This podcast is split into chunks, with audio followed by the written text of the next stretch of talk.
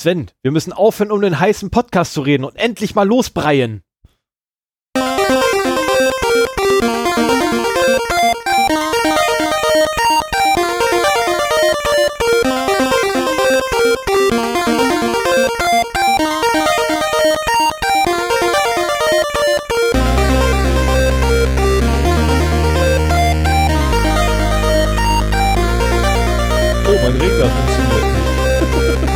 Ja, müssen wir es wieder so machen.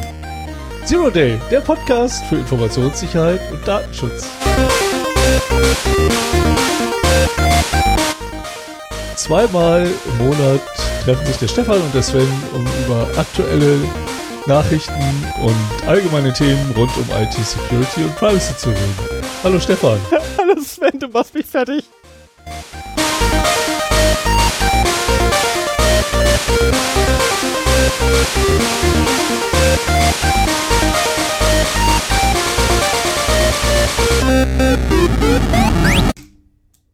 Was ein harter Cut schon wieder. Oh, Sven, du machst mich fertig. Ja, mich macht das hier fertig. Ich habe meinen MIDI-Controller, mit dem ich halt das schön runterregeln kann und alles funktioniert. Nur dieser scheiß Fader nicht. Ja, aber das lassen wir jetzt drin, verdammt nochmal. Ja, das lassen wir jetzt. Also no, nochmal fange ich nicht neu an. Ich meine, das, ist, das wäre dann der dritte Anlauf für heute. Nein, nein, nein, nein, nein. nein. Zwei, zwei Anläufe reichen. Einen wunderschönen guten Tag, guten Abend, guten Morgen. Hier ist der Zero Day Podcast mit der Aufnahme vom 17. Dezember 2020. Es ist Folge 73 heute. Oh ja. Aufnahme 74 auf Folge 73. Ähm, wer einen ordentlichen Podcatcher hat, kann einfach mal nachgucken bei der Episodenliste und einfach mal ganz nach unten scrollen. Dann wird er auch verstehen, warum ich sage, es ist Aufnahme 74. Ähm, Nee, ist es also, nicht. nee, nee, nee, oh nee. Äh, oh, hoppla, nee, das kann man ja wirklich Wir haben nicht zwar verstehen. eine Nullnummer, aber wir haben die 42 ausgelassen und deswegen ist Da die.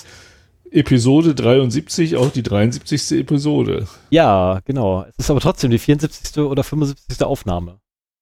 75. Es ist die 75. Aufnahme. Ich habe nicht Aber minus die 2 ver- und minus 1. Also muss es die 75. sein. Ich habe noch alle Aufnahmen Oh im Original. Oh. So, bevor die Leute äh, hier über die Hausmeisterei skippen, äh, weil sie unser Gelaber nicht ertragen, Genau, ganz schnell. möchte Wir haben ich nochmal zusehen, dass das Hörertreffen doch stattfinden kann. Ja, ich habe Karten. Ich habe Karten. Wir werden ein Hörertreffen stattfinden lassen und zwar am 28.12.2020. Nicht wie fälschlich aus Versehen mal geschrieben habe äh, bei Twitter 21. Da bin ich mit dem Hund zu schnell gewesen und der Fluxkompensator ist ausgefallen, deswegen waren wir kurz in der Zukunft. Ähm, um 19 Uhr auf dem grünen Teppich im Sendezentrum. So haben wir uns das zumindest überlegt. Das RC3. Genau, das, also im Rahmen des RC3. Ja, vielleicht äh, ein bisschen Hintergrund für die Leute, die das letzte Mal vielleicht nicht bis ganz zum Ende gehört haben. Ähm, wir hatten ja schon letztes Mal angekündigt, dass wir äh, diese RC3 World gerne nutzen würden und das Sendezentrum da drum, um einfach mal über Jitsi äh, ein paar Hörerinnen kennenlernen zu können. Wir werden uns da rumtreiben und äh, ihr könnt uns da, da ansprechen und dann werden wir irgendwie eine, eine Jitsi-Session machen. Ich hoffe, dass da Platz sein wird dafür. Ähm, und dann haben wir ganz zum Ende, ich glaube beim Abspann, festgestellt, dass es keine Karten mehr gibt für den RC3, dass die ausverkauft waren. Und äh, in der Zwischenzeit wurden aber am Samstag, am 12.12., wurde nochmal ein Kontingent freigegeben. Ich weiß jetzt nicht, wie lange äh, das gehalten hat. Auf jeden Fall war da wohl wieder einige Andrang. Es muss ja so ein bisschen Kongressfeeling muss aufkommen mit diesen knappen Karten und so weiter. Ähm, und äh, Stefan war aber auch äh, bei denen, die um zwei gleich da saßen und Refresh gedrückt haben und hat auch eine Karte ergattert.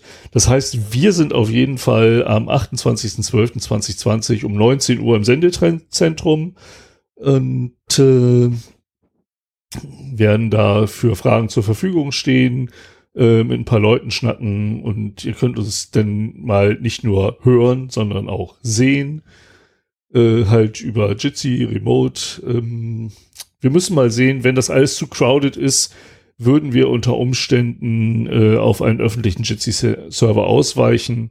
Ich würde aber auch sagen, wenn das in irgendeiner Weise Anklang findet, ähm, können wir das auch noch mal an einem festen Zeitpunkt irgendwo anders machen. Dazu brauchen wir jetzt nicht unbedingt diese RC3 World.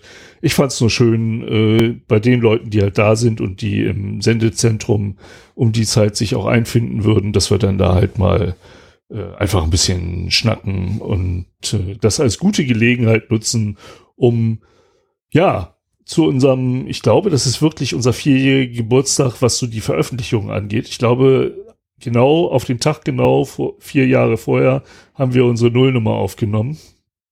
Und insofern ist das auch ein schöner Anlass, äh, da halt einen Hörer, Hörerinnen-Treff zu machen. Also wenn ihr eine Karte habt, wenn ihr keine habt, ja, ist doof. Aber dann werdet ihr eine andere Möglichkeit bekommen, äh, wenn ihr eine Karte habt und Bock habt, äh, uns ein bisschen kennenzulernen. Dann kommt am 28.12. um 19 Uhr ins Sendezentrum auf der RC3 World und wir ja lungern da irgendwo um den grünen Teppich drumrum und äh, schauen dann mal, wie es, wie wir das machen können. Äh, Im Zweifelsfall geben wir halt einen Server äh, Link zu einem öffentlichen Jitsi-Server bekannt. Ähm, bei der Gelegenheit möchte ich auch noch mal darauf hinweisen, wir haben äh, haben wir jetzt auch in den Shownotes verlinkt einen äh, Twitter und einen Facebook-Account. Ähm, wir würden darüber auch äh, Informationen weitergeben. Wenn ihr es noch nicht getan habt und natürlich Lust dazu habt, ich komme mir vor wie so ein YouTuber, äh, dann abonniert unsere Kanäle auf einer der Plattformen, wo ihr seid. Gerade der von mir gepflegte Facebook-Account, der auch aufgrund von aus aufgrund von Gründen äh, sehr wenige Follower hat, äh, könnte ein paar mehr gebrauchen. Und äh, darüber könnt ihr dann auch kurzfristig Informationen bekommen, weil wir haben halt äh, ansonsten nur dieses Audiomedium und das erscheint halt nicht äh, rechtzeitig für sowas. Und das ist eigentlich auch eine ganz gute Überleitung. Ähm, wir haben uns nämlich ein Qualitäts- oder ein Gütesiegel verliehen, äh, officially disliked bei Facebook. Ich habe das hier schon ein oder zweimal erzählt im Podcast, dass wir Probleme haben bei Facebook und Links zu unseren Episoden oder überhaupt auf unsere Webseite zu posten, weil dann immer eine Fehlermeldung kommt, dass das äh, gegen die Gemeinschaftsstandards von Facebook verstößt. Ähm, man kann da zwar protestieren, aber das geht ins Leere, da habe ich nie eine Antwort drauf bekommen. Ich habe das schon mehrfach versucht. Ähm, ich habe jetzt ich, ich schreibe nicht so gerne, aber ich habe halt wirklich mal so das alles aufgeschrieben in einem Blogpost, auch bei uns auf der Webseite zu finden, unter 0x0d.de oder äh, zeroday-podcast.de. Und äh, da beschreibe ich halt äh, das Problem, weshalb wir auch eine zweite Domain haben, aber an der liegt es nicht. Die wird genauso schlecht behandelt von Facebook. Ich habe mir mittlerweile seit der letzten Sendung nochmal die Gemeinschaftsstandards von Facebook durchgelesen und habe nichts gefunden, was ein Verlinken unserer Webseite ausschließen würde. Ähm, ich habe ein paar andere Seiten verlinkt äh, hier und die, die uns freundlich gesinnte Tarnkappe.info ähm, aber auch crack.to, also Marktplatz für ja, gecrackte Software. Ähm, und was hatte ich noch? Ach ja, die, die äh, Wonder How to Tutorials, wo man halt auch diverse Hacking-Tutorial findet. Also alles so, ja, so, so ein bisschen mehr im grauen Bereich, als wir da sind. Wir sind das ja gar nicht. Und das ging alles anstandslos. Also ich habe keine Ahnung, was Facebook auf unserer Seite nicht gefällt. Wenn ihr eine Idee habt, lasst uns einen Kommentar da. Ähm, es, es nervt halt. Und es macht auch keinen Spaß, einen Facebook-Account zu pflegen, wenn man genau weiß, äh, wenn man einen Link auf seine Seite postet, dann wird er abgelehnt, weil man ja so böse ist. Also sehr seltsam. Das, ja. ist aber, das ist aber und schon so irgendwie so bedingt sich das, dass wir halt auch wenig Facebook-Folgen haben, weil ich den Account nicht pflege. Ja? Ja, aber es ist aber trotzdem ja schon ein gewisses Prädikat, ne, dass äh, so, ein, so ein kleiner Popel-Podcast, wie wir es sind, äh, quasi von Facebook so dermaßen gemobbt wird, dass er sich ein eigenes Gütesiegel einfallen lässt, was er sich dann eben mal vergibt. Ähm, ich meine, wir sind hier. Ja, also, also wir, wir, wir arbeiten noch an einem, an einem neuen Gütesiegel habe ich immer noch nicht äh, digitalisiert bekommen. Das ist das Problem dabei. Ähm, aufgrund von aktuellen. Das brauchst du mir nicht zu Ach so, zeigen. ja, stimmt, ja. Das sieht äh, keiner der Hörer. Da war was. Ich kenne es auch schon. Da war ja was. Ähm, nee, also die, die beste Frau der Welt hat, äh, hat sich hingesetzt gehabt und hat da ein bisschen gearbeitet dran. Und ich muss das nur noch digitalisieren und ausmalen und äh, mit Farbe gestalten und so weiter und so fort. Ja, so in einem halben Jahr oder so haben wir dann eine Version 2. Ja, mir kam jetzt gerade der Lockdown dazwischen. Das ist ein bisschen blöd, weil Kindergärten sind. Ja.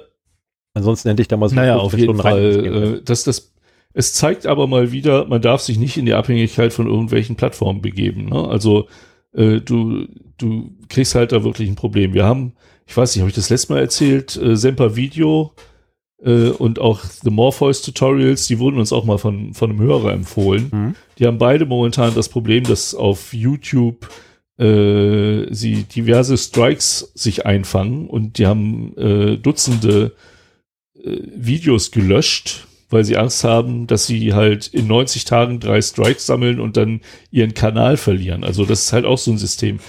Äh, wenn du, oder beim vierten Strike innerhalb von 90 Tagen verlierst du äh, deinen Kanal, dann wirst du gelöscht. So, und diese Strikes, da zählt aber nicht das Datum des Videos, sondern da zählt äh, das Strike-Datum. Und irgendwie geht gerade YouTube durch seinen Bestand durch und strikt diverse Videos. So, das heißt, du hast halt so eine Historie von fünf Jahren auf YouTube mit ganz vielen Videos, so Hacking-Tutorials oder was, was die beiden da auch so hatten. Und plötzlich kommt YouTube und sagt hier, oh nee, das wollen wir nicht haben. Strike. Und da, oh nee, das wollen wir auch nicht haben. Strike. So, dann hast du schon zwei. Und dann fängst du hektisch an zu löschen, äh, damit du nicht den dritten und den vierten auch noch in der kurzen Zeit kassierst und dann aufgrund von uralten Videos plötzlich äh, von der Plattform geschmissen wirst. Also ähm, diese Geschichte mit den willkürlich ausgelegten Gemeinschaftsstandards äh, ist extrem schwierig und liegt halt auch daran, dass so Content-Moderatoren teilweise nur wenige Sekunden pro irgendwas, pro Video, pro Beitrag haben, um das zu reviewen, wenn das denn überhaupt gereviewt wird oder nur von einem Algorithmus halt gekickt wird. Also ich glaube, dass wir halt äh, Opfer irgendeines Algorithmus sind, der irgendwas findet, was ihm missfällt. Und bei der Fehlermeldung sind auch keine weiteren Angaben, gegen welchen Teil der Gemeinschaftsstandards wir denn verstoßen. Ähm, Er mag aber die ich Weiterleitung mein, nicht. eine, ja, nee, nee, nee, nee, nee, war ja auch schon vorher. Und es war auch keine Weiterleitung, sondern das ist halt äh, ein eigener V-Host. Also ich, ich verstehe es absolut nicht, was da halt abgeht. Und das nervt mich. Und ich meine, Facebook wird natürlich auch einen Account mit irgendwie 18 Followern. Da stecken die keine Arbeit rein, zu diagnostizieren, was damit los ist. Aber ich meine, wir haben mittlerweile Hörerzahlen, die deutlich darüber sind. Und ähm, wenn man halt nicht diese Steine zwischen die Beine geschmissen bekäme, würde man sich vielleicht auch mal ein bisschen mehr um seine Seite kümmern und da auch mal ein bisschen was machen. Also wir machen ja am liebsten Podcasts und das mit Facebook und Twitter ja eher so, weil wir es müssen. Und wenn dann noch die Plattform da irgendwie Mist baut, dann hat man halt überhaupt keinen Bock mehr, da was zu machen. So, also, wenn ihr Lust habt, äh, ich habe es verlinkt in den Show Notes, äh, officially disliked bei Facebook. Ähm, ich habe es auch natürlich noch mal selber geschrieben bei Facebook, weil verlinken kann ich es ja nicht. Und äh, wenn ihr also dann unseren Facebook-Account liked, dann äh, würdet ihr da diesen Artikel auch noch mal bekommen. Ja, ah, das musste noch mal raus. So. Ähm, ich habe eine Weihnachtsfeier gehabt, Stefan. Ja, ich weiß, ich, ich lese es ja in den Shownotes. Ich bin auch sehr gespannt darauf. Ähm, du hast mir auch schon, nee, war es ein Screenshot? Ich glaube, einen Screenshot äh, gezeigt gehabt ähm, von deiner Weihnachtsfeier, die sehr komisch. Also den, den Screenshot selber fand ich sehr komisch. Wo du mir aber versichert hast, das ist irgendetwas Intims. Also das sah Ja, aus, als genau. wenn du in, im, im Hörsaal ne, in den einzelnen Reihen sitzen würdest. Ja, in, in, einem, in einem schlecht gezeichneten Hörsaal, schlecht Foto, per Ja. Photoshop ausgeschnittene äh, Gesichter oder, oder Ober Oberkörper von irgendwelchen Gestalten da gesehen hast. Genau.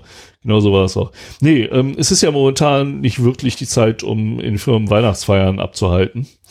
Und äh, ich muss sagen, ich habe ja jetzt seit Mitte des Jahres das Glück, in einer sehr innovationsfreundlichen Firma zu arbeiten, die auch gerne experimentiert, die einfach Dinge ausprobiert und wenn es halt nicht klappt, dann lässt man sein. Wenn es gut klappt, macht man damit weiter und äh, das gefällt mir extrem gut. Und so kam es dann auch, dass äh, sich eine Kollegin halt äh, was einfallen gelassen hat für eine Remote-Weihnachtsfeier. Das fing schon sehr schön damit an, dass wir alle halt alle mal ein Päckchen zugeschickt bekommen haben, wo so ein bisschen Glühweingewürz drin war und Schokolade und ein Weihnachtsmann. Nee, Weihnachtsmann war nicht drin. Aber äh, Kaffee, hier alles so lokal, Kaffee zum Beispiel von Heims, ähm, die ja bei uns ansässig, ansässig sind und so weiter. Und ein Flipsheft war dabei, das ist so ein Gutscheinheft für Braunschweig. Und ähm, ja, dann gab's halt die digitale Weihnachtsfeier, die fand halt in erster Linie in Teams statt, also Microsoft Teams. Und äh, was ich noch nicht wusste, was ganz witzig ist, es gibt halt auch äh, nicht nur so eine Kachelansicht, sondern eine Ansicht, wo man, ich glaube, bis zu zwölf oder 14 Leute in so einer Art Hörsaal einblenden kann. Die werden dann halt alle, da wird bei allen der Hintergrund entfernt und die sitzen dann in verschiedenen Reihen in dem Hörsaal. Man, man guckt dann da so rein und die sind halt alle nebeneinander und, und über und untereinander. Ähm, ja, das sieht, also es sieht grafisch so aus wie äh, in den 90ern gemacht oder in den 80ern mit dem C64. Ähm, aber es ist halt trotzdem ganz witzig. Natürlich stimmen auch die Größenverhältnisse nicht. Wenn ich ein bisschen weiter weg bin von der Kamera, dann erscheine ich da so mehr als Kind zwischen den ganzen Erwachsenen. Und wer total dicht davor sitzt, der ist halt größer. Also das könnte man eigentlich auch noch anpassen. Aber naja, im Großen und Ganzen funktioniert ja das Ausblenden des Hintergrunds schon relativ gut in Teams und äh, solche Ansichten hat man dann halt auch. Ja, und was denn so der, der Hauptpunkt war, wovon ich erzählen wollte, ähm, war ein Online-Escape Room. Und ähm, das war tatsächlich ganz witzig. Äh, was ein Escape Room ist, weißt du ja, Stefan, ne? Weißt du, was Escape Room Genau. ist? Ich habe mittlerweile genug gelöst. Was? Ich habe mittlerweile genug gelöst. Ich war tatsächlich schon in mehreren drin. Echt? Ja. Ich war noch nie in einem drin. Habe ich aber, glaube ich, schon mal Ich wollte erzählt. immer, ich wollte äh, immer mal in einen reingehen, würde vorsichtshalber äh, mein Lockpick-Set mitnehmen, um da eventuell Dinge abzukürzen. Gute, gute Idee. Äh, Zettel und Stift kann ich auch empfehlen. Kein Witz, also Zettel und Stift und ein äh, Taschenrechner. Im Idealfall einen, Naja, der. ja, äh, Taschenrechner habe ich ja im Handy, das ist nicht so das Problem. Ja, aber der kann keine Formeln. Also tatsächlich einen quasi, wo du die Formeln reinschmeißen kannst und dann sagen kannst, so, und das sind die Werte dafür. Oh, gib mal her. ah, okay. Ähm, Okay. Würde ich empfehlen, wenn man den normalen Weg geht. Äh, ansonsten, ähm, ja, der, der eine Betreiber war ein bisschen verdutzt, wir irgendwie ein paar Minuten heraus waren. Ähm, ja, Kombinationsschloss vierstellig. So Ja, gut, ich hab's, ähn- ich, ich hab's ähnlich gelöst. Also die Idee war bei dir wahrscheinlich, dass man den Code irgendwie findet und sich dann befreien kann. Und du hast das Schloss, Schloss geknackt, Ja. nehme ich an. ich habe einfach Ja, genau. Ich habe es ähnlich gelöst. Ähm, es war halt, wie gesagt, ein Online-Escape Room. So, das heißt, man bekommt eine gewiss, einen gewissen Satz von Informationen und einen Sachverhalt geschildert ähm, und soll jetzt äh, Dinge rausfinden, wer ähm, der Täter war, warum er der Täter war und wie es, wo das Diebesgut hingekommen ist, waren so die drei Sachen, die man rausfinden musste. Und äh, ja, muss man halt erstmal auf die Idee kommen, so, da, du kriegst halt eine Visitenkarte, äh, da steht eine Webadresse drauf. Also erstmal, wir wussten überhaupt nicht, was wir jetzt machen sollten. Ne? Da, da war, wurde so das, ähm, das Spiel erklärt und das Setting und dann hatte man so eine Visitenkarte, einen Raumplan und noch irgendwie ein Dokument. Und ähm, ich habe mich, wir sind dann in, in kleinen Gruppen aufgeteilt worden von vier Personen. So, und dann findest du dich da mit drei anderen Kollegen wieder und hast erstmal keine Ahnung, was du machen sollst. Ich habe mich sofort an unsere letzte Folge erinnert, äh, wo du sagtest so von wegen, ja, jeder hat seinen Bildschirm geshared und dann konnte man immer gucken, Mhm. wer da weitergekommen ist und so weiter. Ich habe also erstmal bei OBS äh, mein, mein Bildschirm auf die Kamera gelegt und äh, dann den, den Link auf der Webseite aufgerufen und da, die existierte auch. Und das war auch dazu gedacht, dass man damit halt was macht. Letztendlich ging es darum, dass man äh, sich in den Account von dem Menschen von der Visitenkarte einhackt, ähm, dann rausfindet, welche, also du kannst in seine E-Mails einsehen, du kannst äh, sehen, welche Menschen da noch arbeiten und dann hat man sich so nach und nach in die Accounts der anderen reingehackt. Das war, ah, also so wie, wie sich, also das waren mehr so kleine Rätsel, mhm. wenn es um das Passwort ging. Die, die E-Mail-Adressen waren halt auch die Login-Namen, die musstest du halt erstmal rausbekommen. Und dann hattest du noch, äh, als anstatt von Passwörtern musstest du so kleine Rätsel lösen, wo du woanders Hinweise bekommen hast, ähm, was das sein könnte und dann halt rumprobieren und so weiter. Und das wurde auch, also das, das war ganz gut gemacht. Es wurde auch irgendwie immer größer. Es gab dann irgendwie sechs, sieben Personen, äh, deren E-Mail-Postfächer und To-Do-Listen und so weiter man durchgucken musste, um Hinweise zu bekommen. Ähm, es war ganz gut gemacht. Äh, dummerweise war die Lösungsseite so leicht zu hacken, dass ich dann irgendwann den Weg gegangen bin, weil wir haben echt den Überblick verloren. Das ist und hast also so typischen Ich gepult. ja, Ihr ja. habt eine Lösungsseite. Mittlerweile auf. Ja, es ist, gab halt so eine Seite, so hier zur, willst du die Lösung eingeben? Ja. Und dann wurden halt drei Sachen gefragt und kam es halt immer zur nächsten mhm. äh, Lösung. Und ähm, so, das erste haben wir noch mehr geraten, weil da musste man eine Personalnummer eingeben und wir hatten nur eine. Ja, und der war es halt. So, konntest halt durch Ausprobieren machen. Also ich hatte vorher schon mal, ich dachte, äh, man muss einen Namen eingeben, habe alle Namen durchprobiert, äh, hat nicht funktioniert. Man muss halt genau lesen, man muss eine Personalnummer eingeben. Und damit geht das dann halt auch. Und äh, du konntest halt so viel, so lange da eingeben, wie du wolltest. Also im Prinzip konntest du halt auch die Lösungsseite brute forcen. Und äh, erst bei, beim zweiten Mal war auch mehr, mehr Raten als alles andere. Und beim dritten Mal hatte ich dann die Schnauze voll, weil wir da auch, also keinen validen Hinweise hatten und hab in den äh, in die Seite halt reingeguckt und du konntest halt damit dir aus dem Quelltext den äh, URL der Lösungsseite ähm, zusammenbasteln.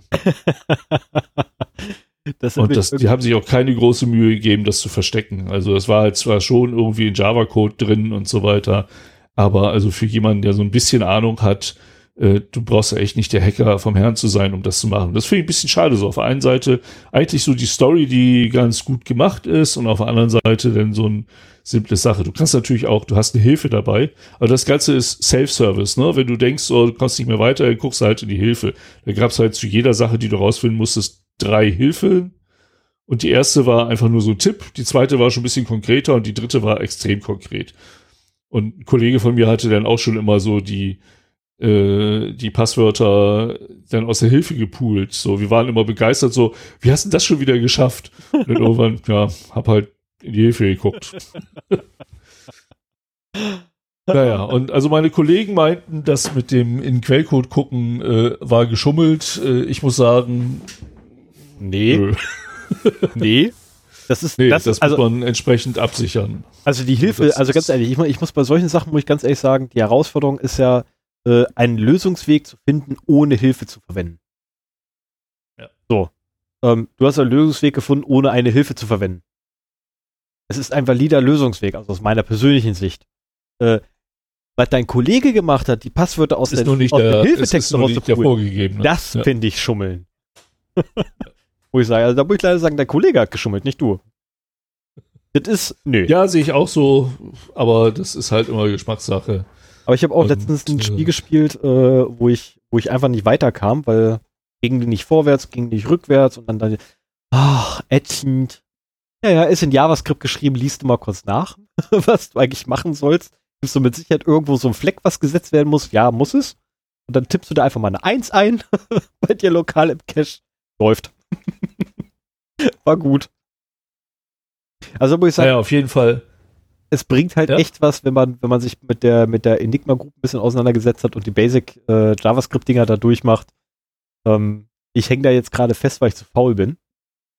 Weil ich müsste jetzt Ja, geht mir auch so. Wir müssen mal ja zusammen wieder anfangen. Ja, Also, ich bin, ich äh, bin jetzt von- an der Stelle, äh, wo ich tatsächlich Quelltext schreiben muss, um das äh, Passwort rauszutüfteln. Weil ich bräuchte eine mathematische Funktion, ich bin zu blöd dafür, also muss ich mir ein Buchstabenprogramm schreiben. Ähm, weil ich Eventuell hängen wir an der gleichen Stelle. Das war nämlich ziemlich fies da. Also von der Enigma Group habe ich auch schon mal erzählt. Das ist so eine Seite, ähm, ja, wo, wo man so ein bisschen hacken lernen kann, würde ich mal sagen, oder deine, deine Skills testen. Wir sind da beide noch im Basic-Bereich äh, und es gibt viele Sachen, die umsonst sind und gegen einmalig 15 Euro kannst du dann halt alle äh, Challenges da machen. Und äh, eigentlich finde ich das ganz witzig, dass du jetzt auch dabei bist. Da müssen wir wirklich mal Zeit finden, Ja. äh, gemeinsam da vorzugehen. Das, also ich glaube, das würde Spaß machen. Mir persönlich Ähm. würde es auch mehr Spaß machen als dieser Online Escape Room. Fragst Ja? du bitte meine Frau? ich trau mich. Ja, mal einen Abend. Also äh, mal einen Abend. Weißt du, wie viele Nächte ich mal um die Ohr geschlagen habe mit dem Ding? Ja, ich glaube, zu zweit kommen wir da schneller voran. Das ist äh, da, da kann man sich gegenseitig befruchten. Das ist gar nicht schlecht. Also nachdem ich, nachdem ich von dir, äh, also Sven hat mir, hat mir den Zugang ähm, geschenkt dazu, den, den Premium-Account. Muss man auch mal sagen, das war so ein vorzeitiges Weihnachtsgeschenk von ihm. Finde ich toll. Äh, zu nee, Weihnachten es mir war kein Weihnachtsgeschenk, das wolltest du ja nicht. achso, ja, genau, war kein Weihnachtsgeschenk, aber ein Geschenk zumindest. Ne? Aber ähm, also wäre das auch zu Weihnachten gekommen, wäre das echt bösartig für meine Frau gewesen, ne? weil ähm, Weihnachten ist da so ein Fest, wo du halt immer zu irgendwelchen Leuten hin musst. Wir wären überall zu spät gekommen. Ah, nur mal eben kurz statt was ausprobieren.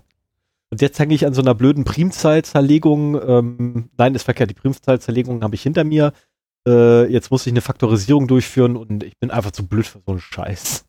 Das ist so. Ja, äh, ja, ich hatte, ich hatte auch sowas, wo ich dann irgendwann hingeschmissen habe. Deswegen, ich glaube, wenn man das zusammen macht, das klappt, äh, das klappt deutlich besser. Da müssen wir einfach mal gucken. Und dann auch so mit, mit beiden Bildschirmen freigegeben oder so. Das, das würde schon Spaß machen. Das äh, lass da mal auf jeden Fall machen. ich bin bei Basic Ja, 13. ansonsten, also so ein, so ein Online-Escape Room, wenn man so ein, äh, so, ein, so ein Tüftler ist, der macht das bestimmt Spaß. Ähm, wir haben da anderthalb Stunden drin gehangen und die Zeit verging auch recht schnell. Ich habe nachher irgendwann komplett den Überblick verloren. Und das war auch der Grund, warum ich dann nach anderen Wegen gesucht habe. Ähm, mein, mein Kollege hatte schon am Anfang gesagt, so von wegen hier einfach mal in Quellcode gucken. Das, wie gesagt, dass das so einfach geht, hätte ich nicht gedacht.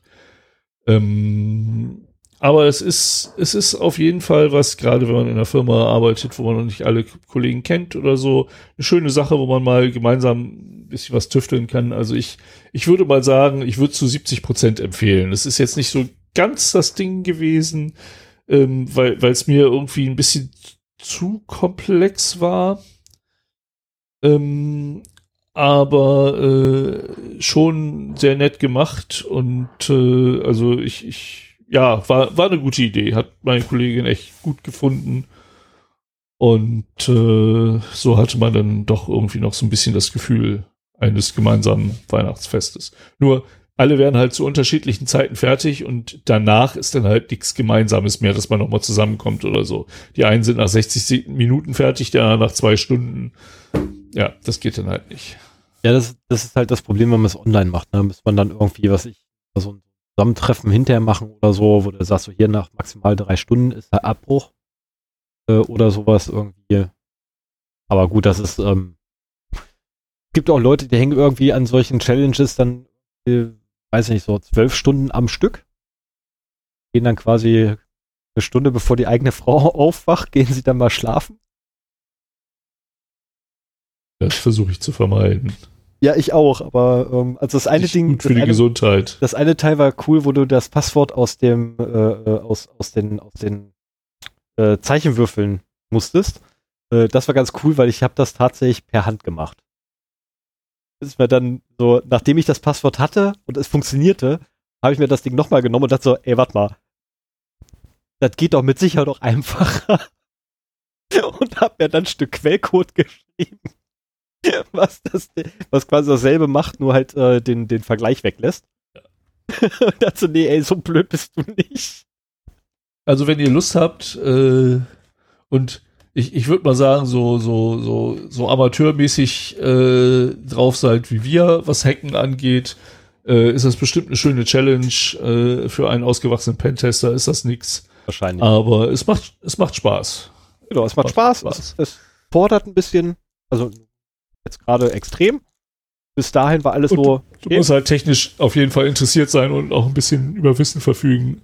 Ansonsten äh, bringt das nichts. Genau, ich habe auch nur die ersten zwei SQL-Injections gemacht gehabt, weil äh, danach haben sie mich dann verlassen, wo ich da so, okay, jetzt bin ich raus. ich bin erstmal raus, ich muss erstmal wieder nachlesen. SQL-Injection habe ich doch gar nicht gemacht da. Äh, also die erste ist ganz einfach, die zweite war komplizierter, da musste ich schon tatsächlich echt viel lesen wieder. Um das überhaupt, um auf den Gedanken zu kommen, das so zu machen. Ähm, und den dritten, keine Ahnung. Da weiß ich es noch nicht. so. naja, lass uns mal weitermachen. Genau, ich setze mal eine Marke ich für deine Datenverluste, dann mach mal schnell die Datenverluste. Die Hausmeisterei haben wir hinter uns. Genau. Und äh, vergesst nicht das Hörerinnen-Treffen.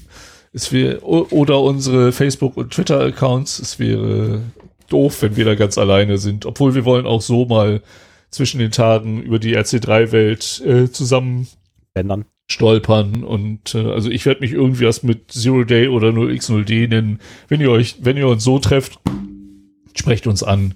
Das muss jetzt nicht unbedingt bei dem Hörertreffen sein. Ich habe so ein bisschen Angst, dass da so viel los sein wird, dass man keine ruhige Jitsi-Session äh, da zustande kriegt. Also es funktioniert halt so, wenn man nah genug zusammenkommt, ist man halt plötzlich in einer gemeinsamen Jitsi-Session.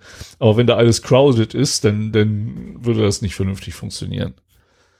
Also schauen wir mal. So, Datenverluste. Sag mal, im Sammeln von Datenverlusten bist du in letzter Zeit nicht so richtig fleißig, ne? Äh, nee, was aber daran liegt, dass äh, bei meiner News noch nicht raus ist, was verloren gegangen ist. Ja, ja, na gut, äh, fangen wir mal an. Also, am 4.12., ähm, tja, wie soll ich das sagen? Ähm, Pluto TV kenne ich nicht. Das ist wahrscheinlich irgendwie so ein äh, amerikanischer Sender, ob nun Fernsehen oder Internet, keine Ahnung. Es ist auf jeden Fall, ähm, wird durch Werbung finanziert und hat immerhin 28,4 Millionen äh, Nutzer. So, und die Android-App, die die halt rausgebracht haben, ist über 10 Millionen runtergeladen worden. Also es scheint schon ein etwas größerer Fisch zu sein. Und äh, die Benutzerdaten von Pluto TV wurden, ach ja, das steht auch Internet Television Service, also äh, Internetfernsehen. Ähm, die Benutzerdatenbank von denen wird in äh, Hackerforen gerade getradet. Das heißt, also die sind halt gebreached worden. Und äh, was das äh, Heftige dabei ist, ist, dass die es nicht für nötig erachten, ihre Benutzer zu informieren. Das ist auch in Amerika mittlerweile, ähm, haben die da ein paar Datenschutzgesetze, äh, wo es auch saftige Bußgelder für sowas gibt. Und äh, selbst wenn keine Klartext-Passwörter geleakt werden, ist es mit, gehört es mittlerweile eigentlich zum guten Ton da, dass man äh, das zerknirscht zugibt und Besserung gelobt. Wir kennen alle äh, diese Bekanntmachungen so von wegen ein unwahrscheinlich raffinierter Hacker ist in unsere Datenbank gedrungen und hat mit tagelanger Kleinarbeit äh, unwichtige Informationen aus unserem System geholt. Äh, es sind keine Payment-Informationen und keine Passwörter äh, geleakt. Ähm, aber vorsichtshalber habt ihr hier alle mal so eine so eine Kreditkarten-Insurance und ähm, wir haben natürlich eine externe Firma beauftragt, äh, das alles nachzugucken und die Löcher zu stopfen und so weiter. Also so das Übliche halt. Aber das ist halt hier ausgeblieben. Ähm, und sie sagen halt auch, es sind auch hier keine Plaintext-Passwörter, aber Hashes verloren gegangen. Und da ist halt wie immer die Frage, was für Hashes, das kann alles Mögliche sein. Ähm, aber Sie haben sich halt dazu entschlossen, ihre Benutzer nicht zu informieren, sondern nur denen zu antworten, äh, die sich halt bei der Firma gemeldet haben. Wir erinnern uns, äh, wenn, wenn du selber ein bisschen ein Auge auf solche Leaks hast, es, wenn, wenn das Millionen von Nutzern sind, dann sind da auch welche drunter, die technisch fit sind, die davon mitbekommen und die sich dann an den Sender melden oder die das auch weitermelden, äh, an die Presse geben oder so. Ne? Also du kommst heutzutage auch nicht mehr davon weg. Also wenn ihr in so einer Situation mal als Firma seid, äh, lasst die Hosen runter, seid transparent. Ich glaube, das ist das Beste, was man einfach machen kann. So, so eine Salamitaktik, die kommt nicht mehr gut an und dann hat man noch größeren Schaden, äh, als wenn man da einfach offensiv mit umgeht. Meine Meinung jedenfalls dazu. So, und dann habe ich noch äh, eine Meldung mitgebracht vom 7.12. Das ist auch schon wieder zehn Tage her. Ähm, es sind unwahrscheinlich viele Datenverluste und News an mir vorbeigerauscht. Ähm, ich weiß nicht, was los war. Ich habe halt jetzt nur ein paar wieder rausgesucht. Äh, Gerade jetzt Weihnachten scheint doch eine ganze Menge los zu sein. Aber ähm, wir kennen alle Foxconn. Das ist dieser oh ja. äh, asiatische Mitarbeiterausbeuter der iPhones herstellt, unter anderem, und auch sonst diverse Elektronika. Und äh, der oftmals wegen schlechter äh, Bedingungen Aber für die Mitarbeiter einer Presse war und so weiter. Ähm, er ist jetzt von einem Ransomware-Angriff getroffen worden. Und ich erwähne das hier so, weil Foxconn ist echt riesig. Ne? Die haben einen Umsatz von 172 Milliarden Dollar im Jahr 2019 und über 800.000 Mitarbeiter. Ich glaube, hast du die Zahlen von Volkswagen im Kopf? So, das klingt für mich als äh, fast schon so, als wäre Volkswagen ein mittelständisches Unternehmen ja. gegenüber Foxconn. das will ich Wobei die natürlich auch, nee, ich, ich glaube schon, das ist so schon ähnliche Größenordnung. Also 800.000 Mitarbeiter weltweit, der größte Elektronikhersteller. Zu den Tochtergesellschaften von Foxconn gehören halt Sharp, Inolux, äh, FIH Mobile kenne ich nicht und Belkin. Ja, hast du was rausgefunden? Äh, ja, laut Wikipedia, äh, beziehungsweise nein, laut, laut Volkswagen äh, AG.com haben sie übrigens 2019 einen Umsatz von äh, 44,1 Milliarden Euro gemacht.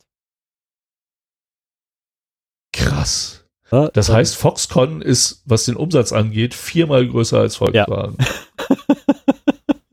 das ja. ist so, ähm, gut. Ja, ohne Worte. Ähm, dazu passt auch die, die äh, Lösegeldsumme, die ähm,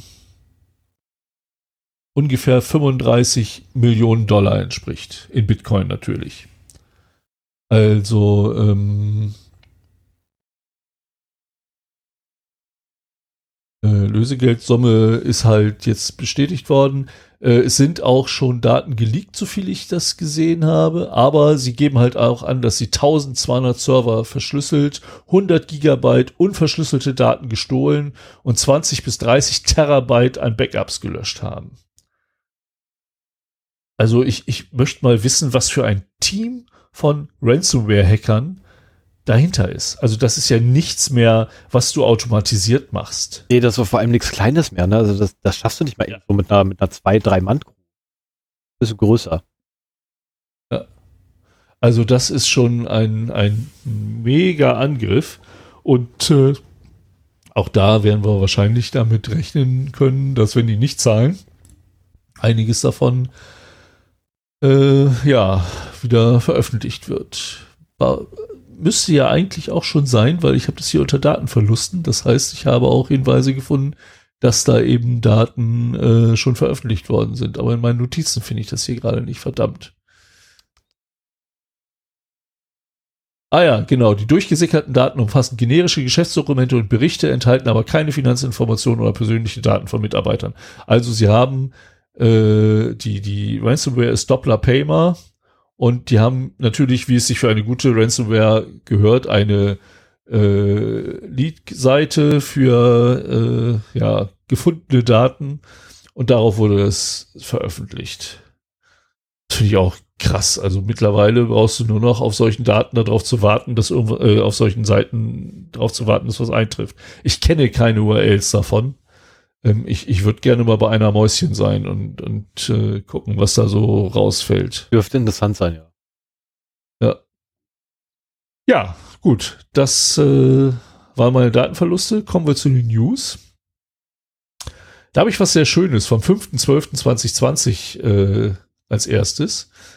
Und zwar gibt es in Russland, hier speziell in Moskau, äh, ein Pickpoint Online Order Delivery Service. So, ich vermute mal, das sind so eine Art Paketstationen. Ne? Also das kennt man ja hier in Deutschland mittlerweile, das ist halt so, so ein großer Metallspind mit lauter kleinen Fächern, äh, unterschiedlichster Größe. Und da kann man halt Päckchen aufgeben und auch Päckchen empfangen. Da kriegt man eine Mitteilung, hier, dein Paket ist da, dann gehst du dahin, authentifizierst dich äh, an dem Gerät und dann geht halt irgendeine Tür auf und dahinter liegt dein, dein Päckchen und das nimmst du dann halt raus.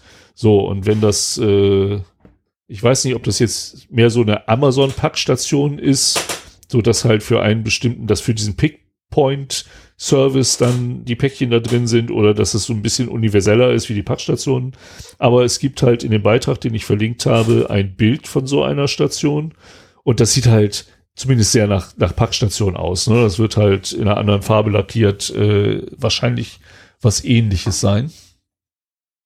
Ja, und äh, am Freitag vor dem 5.12., wann auch immer das war, ähm, begannen sich die Türen der Pickpoint-Kontrollpunkte automatisch zu öffnen. Da gibt's auch ein schönes Video, wo du eben siehst, so, so eine große Packstation, die Hälfte der Türen steht auf und dann so nach einer Zeit, bang, und dann springt wieder eine auf. Und da scheint irgendjemand wohl äh, einen Weg gefunden haben, remote äh, diese Dinger zu öffnen. Und äh, hat das dann halt auch gleich mal gemacht. Ich habe wenn, wenn irgendjemand eine Idee hat, ob Pickpoint äh, das gleiche System ist wie die Packstation in Deutschland, würde mich das sehr interessieren. Ähm, ich finde eigentlich die Ideen von Packstationen ganz gut. Aber das hat mich ein bisschen nachdenklich gemacht. Ich meine, jetzt zur Corona-Pandemie bin ich eh immer zu Hause und kann alles annehmen.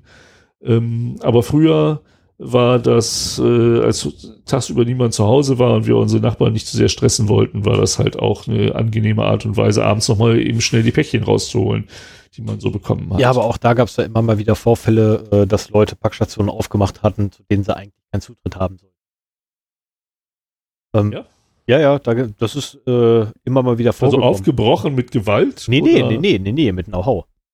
Also tatsächlich mit, mit Technik oder mit Wissen oder mit irgendwelchen Codes, die sie sonst vorher hatten. Äh, oder der eine war ein Brute Force, ähm, ich glaube, da war ein Delmhorst oder so ähnlich, da haben sie eine Packstation aufgemacht gehabt per Brute Force. Äh, also jetzt nicht Brechstange Brute Force, sondern ähm, softwareseitig Brute Force. Äh, was gab's da noch alles? Also das Problem ist, ich habe keine Ahnung, wie die Dinger funktionieren. Weil ich war noch nie an so einer Packstation dran beide die Teile wie äh, der Satan das Weihwasser. Weil ich die einfach nicht mag. Ähm, es gibt allerdings auch ein, also es gab wohl irgendwann mal, äh, gab es glaube ich ein Verfahren für diese Codeerstellung, was anfällig war ähm, auf, auf, also letztendlich du konntest halt äh, Passwort, äh, Password Guessing betreiben. Ähm, uh Sehr leicht. Und war immer ganz interessant, den ganzen Kram zu lesen, aber ich habe bis jetzt immer einen riesen Bogen drum gemacht, weil die wollen meine persönlichen Daten haben und da habe ich gesagt, nee, gibt's nicht. Da dreit schon, dass ihr wisst, von wem ich bestelle. Ihr müsst nicht auch noch wissen, wann ich das abhole. Ja, gut, das kriegst du aber eh mit, äh, also diese Informationen, na gut, wenn du zu Hause bist, äh, ja, man kann natürlich auf einen Feierabend schließen, wenn, stimmt, wenn die Sachen dann halt immer zu einer bestimmten Zeit ungefähr abgeholt werden. Äh, ja, dazu kommt auch in der Gegend, wo ich gewohnt hatte, zu den ganzen Zeiten gab es immer keine Packstation. ähm, okay. Weil ich hätte, ich hätte in der Augustraße, äh, als ich in der Augustraße gewohnt hatte, die nächste Packstation wäre Hauptbahnhof gewesen. Yeah. Zwei Kilometer laufen. Für so ein blöd, also für, für, für ein Päckchen. Und dann ist das, was ich, ne, weil ich mir wieder mal irgendwie zwei LEDs oder bestellt habe. Ähm, uh. Meine Postfiliale war 500 Meter entfernt. Das überlegst du dir dreimal. ja, ja, ja. Ein Kilometer laufen oder zwei Kilometer laufen? Hm, rechnen Sie selbst. Fahrradfahren und fit werden. Doch nicht zum Bahnhof runter, bin ich mal gelaufen. Ja, überall. Aber das, das wäre. Äh, Das wäre eine interessante Sache, sich das vielleicht nochmal genauer anzugucken. Ähm, bei der Gelegenheit, bevor ich mit der nächsten News weitermache, nochmal schönen Dank für die vielen, äh, für die vielen Kommentare, die per Mail und per Kommentare auf der Webseite eingelaufen sind. Das war diesmal eine ganze Menge. Ähm, und da war auch ein Themenvorschlag dabei, das, deswegen kam ich gerade da drauf, so, weil ich dachte so, oh, das wäre Packstationen und äh, Pickpoint und so weiter, das wäre unter Umständen auch nochmal ein, ein Thema wert. Wie sicher sind die Dinger wirklich? Wie viel ist da in, den, in der Vergangenheit schon passiert? Äh, also quasi nochmal äh, eine, Presseschau dessen, was, was du da eben erzählt hast. Ähm, und äh, da kam ich dann da drauf, dass wir ja noch einen anderen äh, Themenvorschlag bekommen haben. Schönen Dank, wir, wir lesen alles. Ähm, diesmal bin ich nicht zum bei einigen Sachen nicht zum Beantworten gekommen. Es tut mir leid, bei anderen vielleicht schon. Ähm, und was ich auch in der Hausmeisterei vergessen habe, die Intro-Lautstärke. Wir werden es weiter so machen, wie es jetzt heute war. Heute war es ein bisschen doof gelaufen. Ähm, die einen sagen, es ist okay, die anderen sagen, nein, ist zu laut. Wir wollen es allen recht machen, aber kriegen es nicht hin. Ja, das habe ich noch in, in der Hausmeisterei äh, vergessen. Das wollte ich zumindest erwähnt haben und war auch äh, etwas geplättet, wie, wie viel diesmal da zurückgekommen ist. Wir haben zunehmend höhere Hörerzahlen und damit auch zunehmend höhere Kommentarzahlen und Feedbacks. So, dann haben wir noch eine News und zwar vom 8.12.2020. Und hier geht's um eine ähm, Schwachstelle in Microsoft Teams. Ähm, normalerweise, wenn so neue Schwachstellen entdeckt werden oder gefixt wurden, ähm, dann interessiert mich das nicht großartig. Ich betrachte prinzipiell jedes System als hackbar. Das muss man machen, weil es kommen immer mal überall Schwachstellen zustande. Und wenn man äh, ein Sicherheitskonzept aufstellt, muss das halt so gelayert sein, ähm, dass es ja, den, den Breach eines Systems einfach äh, vertragen kann. Da muss man mit rechnen äh, und deswegen muss man halt zusehen, dass man da eine mehrstufige Sicherheit einbaut. Fertig. Ähm, und immer wieder so, ja, in der Netzwerkkomponente ist eine Schwachstelle aufgetaucht oder hier ist eine Schwachstelle aufgetaucht. Gucke ich mir gar nicht mehr an, muss ich ganz ehrlich sagen. Aber das hier hat mich dann doch äh, getroffen, weil das war ein Zero-Click Warmable Remote Code Execution Vulnerability. Und das ist so ziemlich das Übelste, was man haben kann. Und das einer Firma wie Microsoft, äh, dass denen das passiert, ist schon heftig und zeigt auch mal wieder so diesen berühmten Satz, hundertprozentige Sicherheit kann keiner. Ähm, also die ist entdeckt worden am 31. August 2020 und wurde Ende Oktober behoben. Ähm, ja, keine Ahnung, wie, vor, wie lange sie vorher schon im Code war und ob jemand äh, davon Kenntnis erhalten hat. Aber das Heftige ist halt wirklich, es ist keine Benutzerinteraktion erforderlich.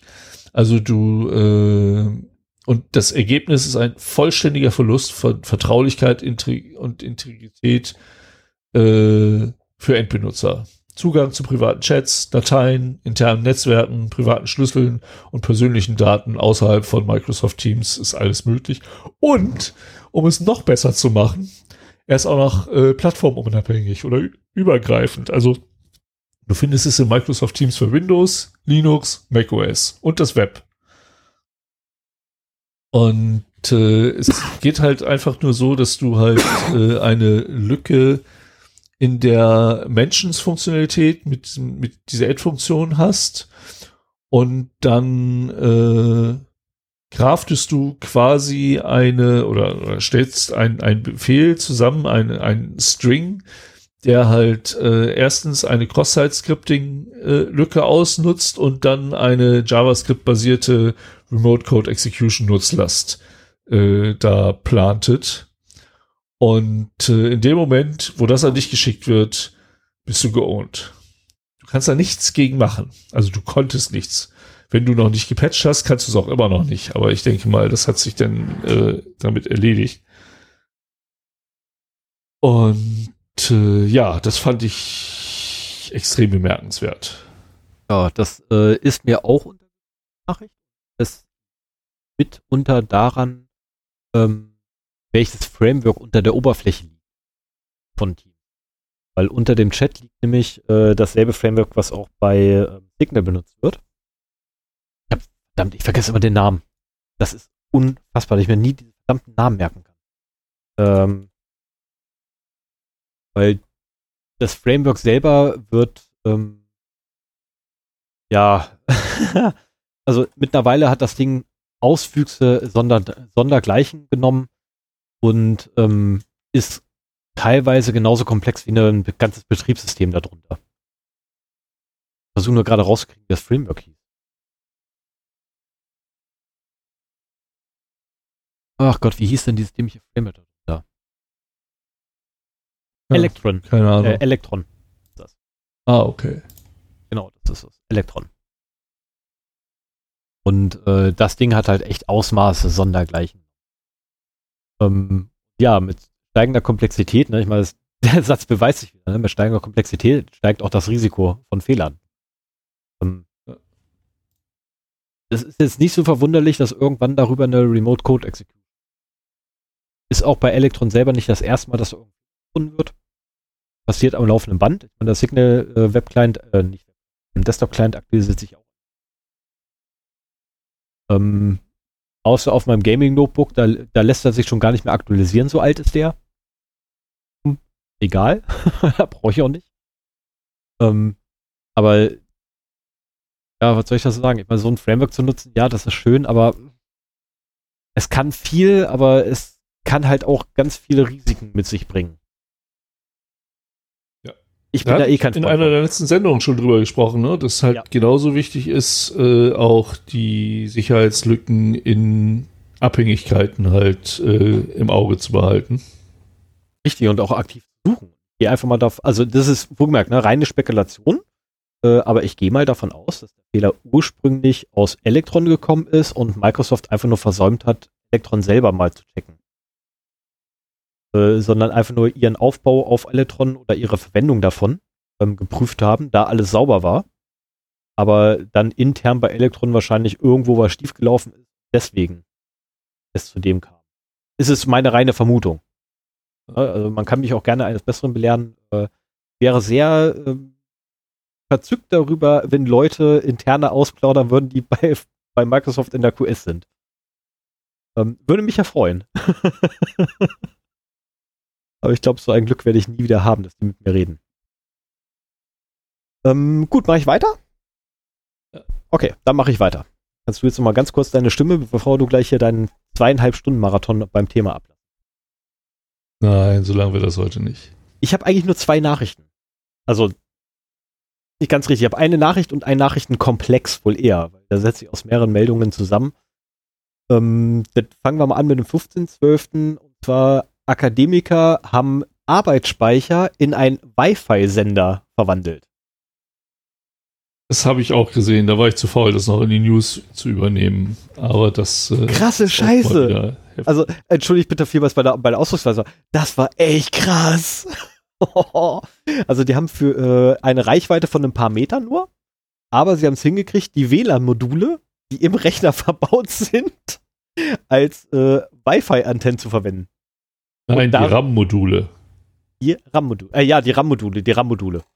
Ähm, und haben sie quasi. WLAN-Module wäre jetzt nicht so das Kunststück. Nee, das wäre jetzt kein, kein Problem gewesen. Nee, aber die haben, ähm, die haben tatsächlich den Arbeitsspeicher quasi benutzt, um Informationen zu liegen, und zwar mit einer grandiosen Geschwindigkeit. Man muss ja auch bedenken, die Dinger sind nicht dafür ausgelegt. Mit einer grandiosen Geschwindigkeit von 100 Bit pro Sekunde. Ähm, ist nicht viel. Aber sie können mit dieser Technik, rein theoretisch, wenn sie einmal physischen Zugang zu der Kiste hatten, sogar Airgap, also Airgap-Systeme abgreifen. Von ein paar Metern Entfernung. Das ist natürlich auch schon wieder echt krass. Also ich habe das Ding durchgelesen. Das reicht für die Datei eines äh, Keyloggers. Ja, zum Beispiel die Logdatei, ja. Also das, das war echt cool, weil die können ja nur lesen, die können ja nicht schreiben damit. Ne? Also die können ja nur auslesen ähm, aber sie können, was viel, viel wichtiger übrigens ist, ne? Ähm, wenn du dann TPM-Modul drin hast, das Passwort kommt ja kurzzeitig mal in den Arbeitsspeicher rein. Kannst ja mal rausschicken. Das ist viel, viel wichtiger.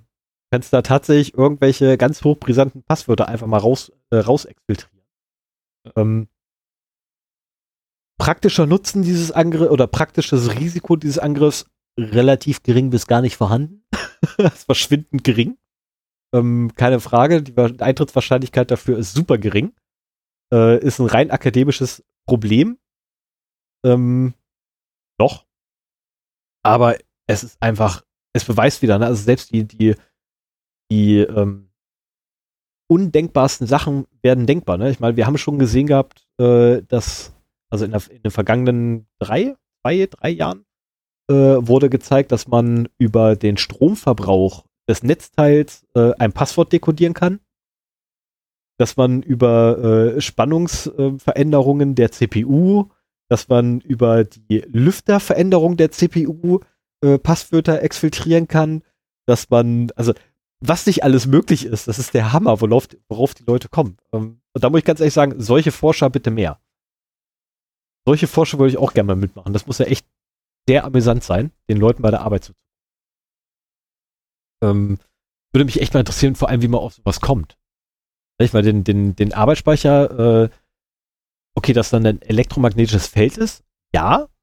Dass man das allerdings als WLAN-Antenne quasi oder als, als WLAN-Sender verwenden kann, das ist mir neu. Da wäre ich nicht drauf gekommen. Muss ich ganz ehrlich sagen. Ähm, ja, es gibt ja schon einige Leute, die sehr hardwarenah arbeiten, ne? Ja. Und äh, wo es denn darum geht, nochmal das Letzte aus irgendwelchen CPUs oder äh, RAM-Modulen rauszuholen an Geschwindigkeit, an Kapazität oder was auch immer.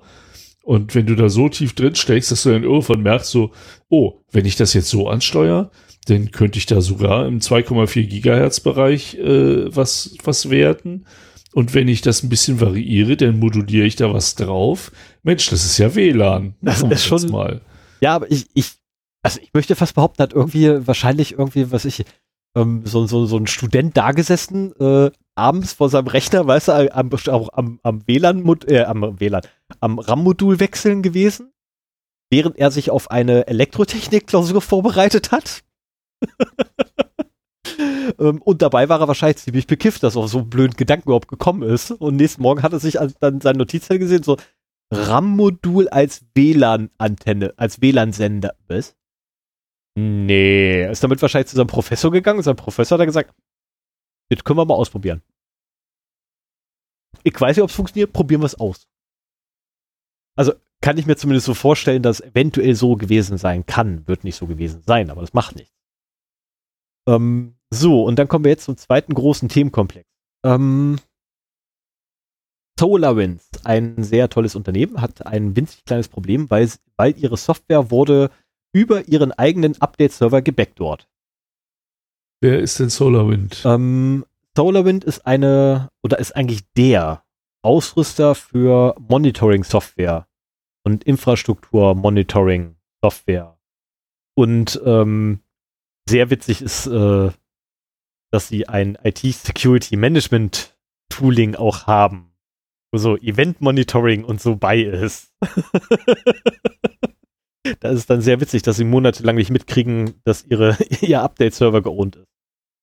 Ähm, okay, erstmal fangen wir damit an, was ist überhaupt passiert. Also auf dem Update-Server ist äh, eine, eine manipulierte, wahrscheinlich manipulierte DLL aufgetaucht, die allerdings mit dem, so dem Bericht nach zumindest, ähm, mit dem Original Signing Key von äh, SolarWind ausgestattet ist. SolarWinds. Entschuldigung, ausgestattet wurde und signiert wurde. Was bedeutet, das Ding wurde einfach so eingespielt und alles war gut. Ähm, diese DLL wiederum war ganz bösartig und führte dazu, dass haufenweise ähm, amerikanische äh, Government Agencies, ähm, ja, wie heißen die denn? Deutsch wieder. Ah, Verwaltungsagenturen, Nähe, ähm, Och Mensch, jetzt komme ich nicht auf, das, auf, die, auf die deutsche. Auf Deutsch ist das doch Behörde, oder nicht? Ja, Behörden, danke. Ja, klingt, äh, klingt als Agency klingt das irgendwie cooler, aber letztendlich ist, ist eine Behörde. Also haufenweise US-Behörden, die halt ebenfalls Kunde von denen sind. Äh, insgesamt übrigens 18.000 Kunden sind betroffen. Ähm, Also nur um mal so eine Größenordnung zu geben, ne? 18.000 Kunden sind betroffen, was noch nicht bedeutet, wie viele Instanzen das sind. Sind nur 18.000 Kunden. ähm, und wenn man Berichten Glauben schenken darf, äh, auch so, ja, so handelsübliche Sachen, so Homeland Security, also so die harmlosen sind da getroffen, ne? also wirklich die harmlosen Behörden. Ähm, weil die halt alle diese, diese ganz tolle Backdoor da eingesetzt haben. Und dann, kurz nachdem rauskam, dass die halt gebackdort sind, überschlugen sich auf einmal die Meldungen. Also zum einen wurde berichtet, ähm, ich habe zwei Artikel äh, verlinkt, der eine ist von Reuters und der andere ist von, jetzt muss ich selber gucken, äh, The Register. Und da überschlagen sich dann auf einmal die Berichte. Also zum einen wird erzählt, dass das Passwort für den FTP-Server, auf dem die Updates liegen, ähm, ganz sehr interessantes war, weil es so, der Sven wird jetzt gleich wahrscheinlich die Hände vors Gesicht schlagen. Ich persönlich würde Kopf nehmen und auf Tisch knallen. Ähm, Solar Winds 123.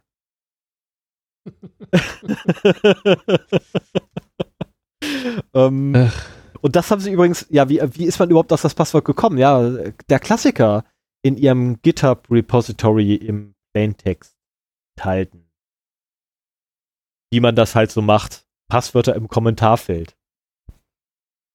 Ja, wobei das äh, kann auch äh, über eine Wörterbuchattacke gewesen sein, ne? Deswegen. Nein, nein, nein, nein, nein, nein. Das Ding, das Ding, stand wirklich im Plaintext da drin. Ja, ja, ja, ja. Aber äh, die Überschrift sagt ja so nach dem Motto, die du da verlinkt hast, wir sagen nicht, dass die Hacker so reingekommen sind. Nein, nein, das war aber das FTP-Passwort war im Klartext in GitHub. Genau. Also und äh, das ist ja auch sehr wahrscheinlich. Aber wenn wenn das so lautet, wie du es eben genannt hast, kann man da ja durchaus auch sogar drauf kommen, ja. ohne dass es in GitHub ja. gefunden wird. Ja, also das ist äh, eine eine ähm, äh, eine der Masken, die ich für Passwörter habe. Äh, nimm mein Wörterbuch und häng da hinten dran Zahlen. Das ist so eine der Standardmasken, die ich verwende. Ähm, ich habe auch noch, hängt vorne Zahlen dran, hängt vorne und hinten Zahlen dran, hängt vorne, hinten und in der Mitte ein Sonderzeichen. Habe ich auch noch als Maske. Ähm, es so die gängigsten Dinger sind. Äh, also das ist nur eins, ne? Also der FTP-Server stand offen wie ein Scheunentor. Okay. Da lagerten aber die Updates rum, was bedeutet, das war nicht der Bildserver. Der Bildserver hat sein, sein, sein, ähm, sein Kompilat auf den FTP-Server abgelegt und vom FTP-Server wurde abgerufen von den Clients.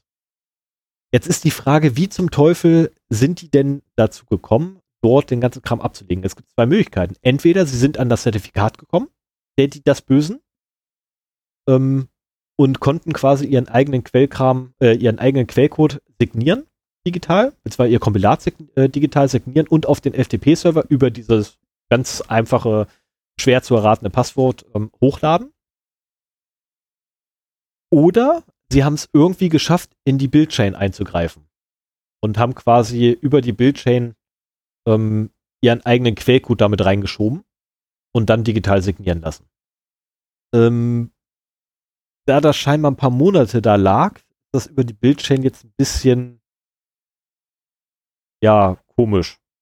Also ich würde sagen komisch. Also gerade bei, bei solcher Software, wie, wie die da ja immer haben. Ne? So Monitoring-Software wird ja in der Regel relativ häufig geupdatet. Weil halt immer mal wieder was Neues dazukommt. Oder hier mal ein kleiner Bugfix, da mal ein bisschen irgendwie Speicherüberlauf weg. Oder hier mal eine DDoS weg.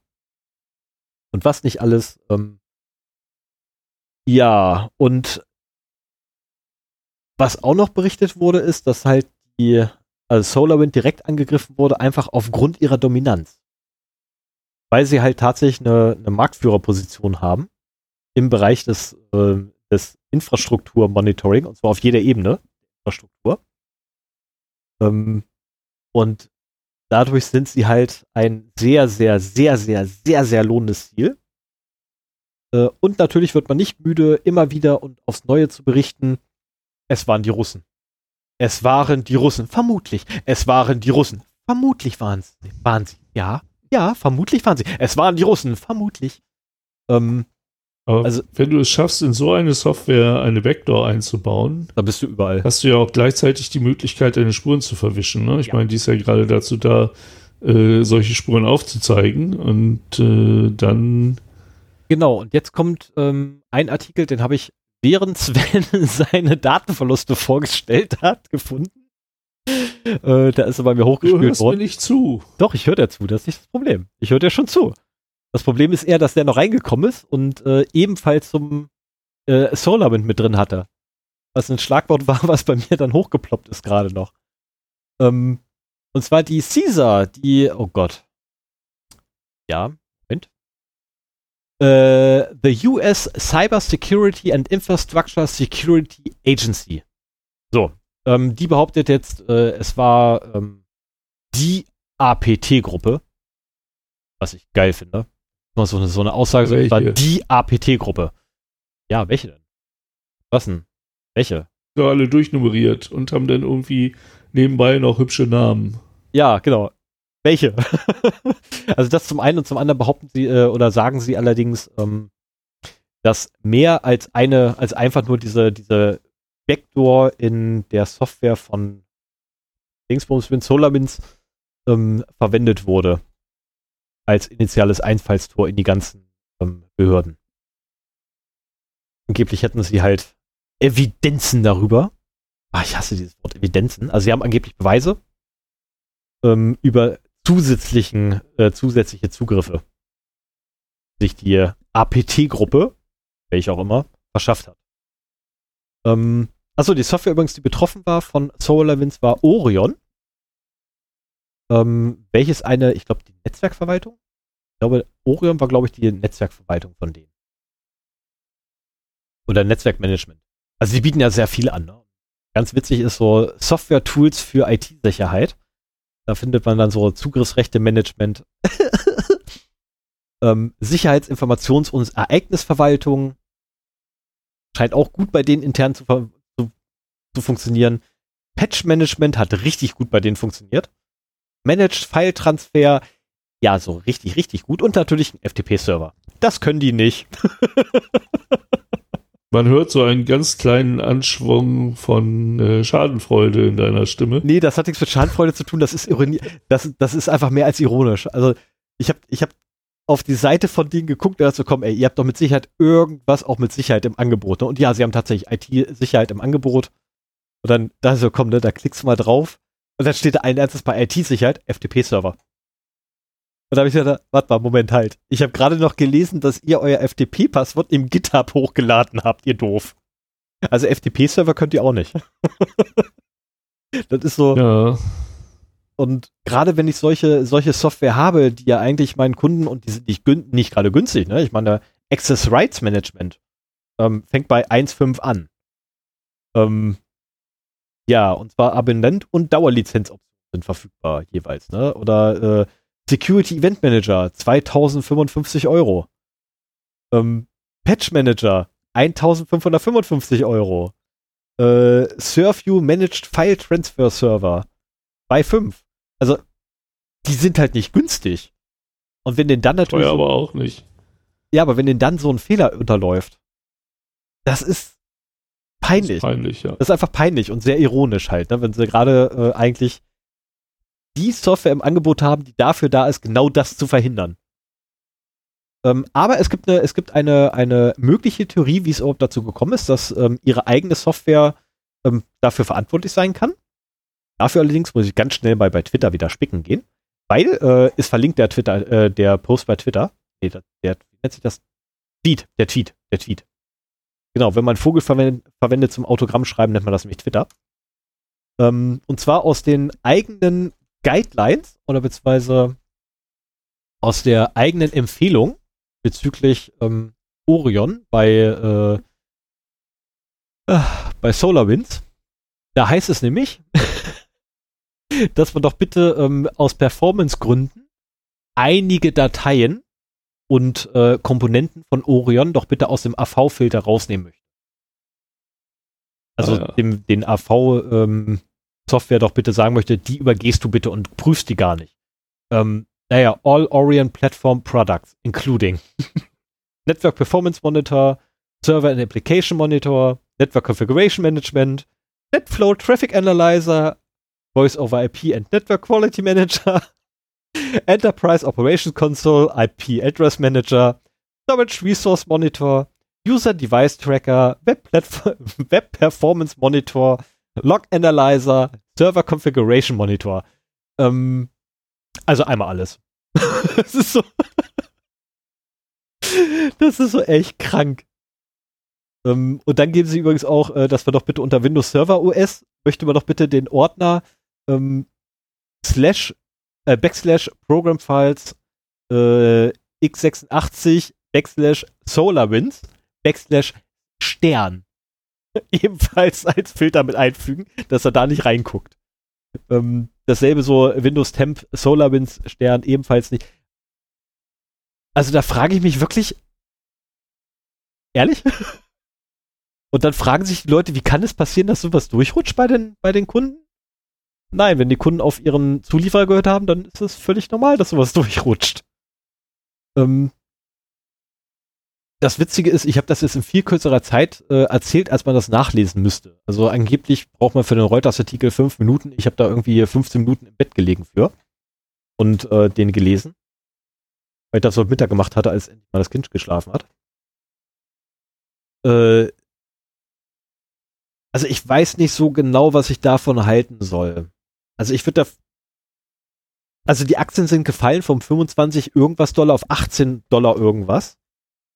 Das ist ja immer das Schlimmste für die Firmen, der Aktienkurs. Ja, ich bin fast der Meinung, das ist noch nicht schlimm genug. Sollten vielleicht unter 10 Dollar fallen. Dann würde ich wahrscheinlich sogar Aktien kaufen von denen. Weil ich ganz genau weiß, die kommen ja, wieder weil hoch. sie irgendwann, irgendwann doch wieder nach oben kommen. Genau, Richtig. irgendwann ist es ausgestanden und dann hat sich das und die Bestandskunden ja, die äh, bleiben äh, werden jetzt auch nicht alle sofort da abwenden. Wir wissen selber, wie abhängig sich auch ein Unternehmen von einem Anbieter macht.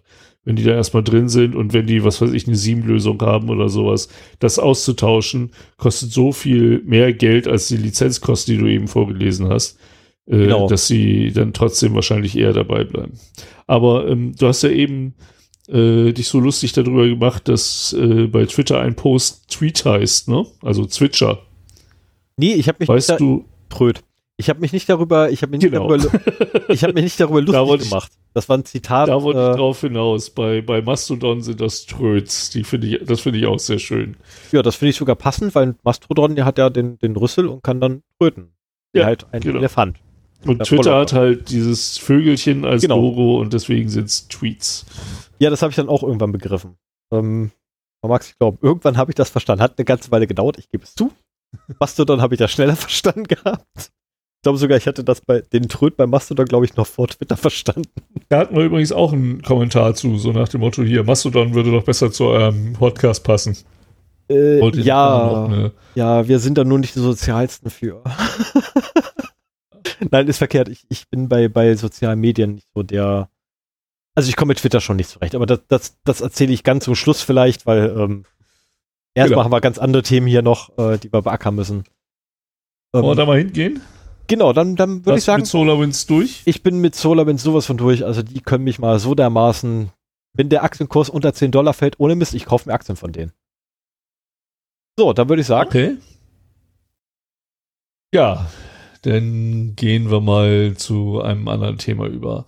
Ähm, ich weiß noch nicht, wie das Thema heißen wird. Äh, wenn du das jetzt hörst, dann wirst du die, den Titel schon gesehen haben. Äh, aber es wird heute um Gesichtserkennung gehen. Und ich zwar meine Seele, du kaufst mir meine Seele. Der, ist der Anlass dafür, dass im letzten Monat eine Kampagne gestartet ist, Reclaim Your Face, äh, auf EU-Ebene, die halt zum Ziel hat, die Gesichtserkennung vor allen Dingen durch staatliche äh, Stellen halt äh, zu ächten. Und äh, ich habe dieses Thema Gesichtserkennung schon so zu 80 Prozent vorbereitet, seit einem halben Jahr rumliegen oder so. Äh, weil ich da immer mal wieder drüber reden wollte, aber es ist so viel Arbeit, das komplett vorzubereiten. Wahrscheinlich habe ich es erst durch 40 Prozent vorbereitet da liegen gehabt. Ähm, aber ich finde, diese Kampagne ist ein schöner Anlass, da einfach mal drüber zu reden.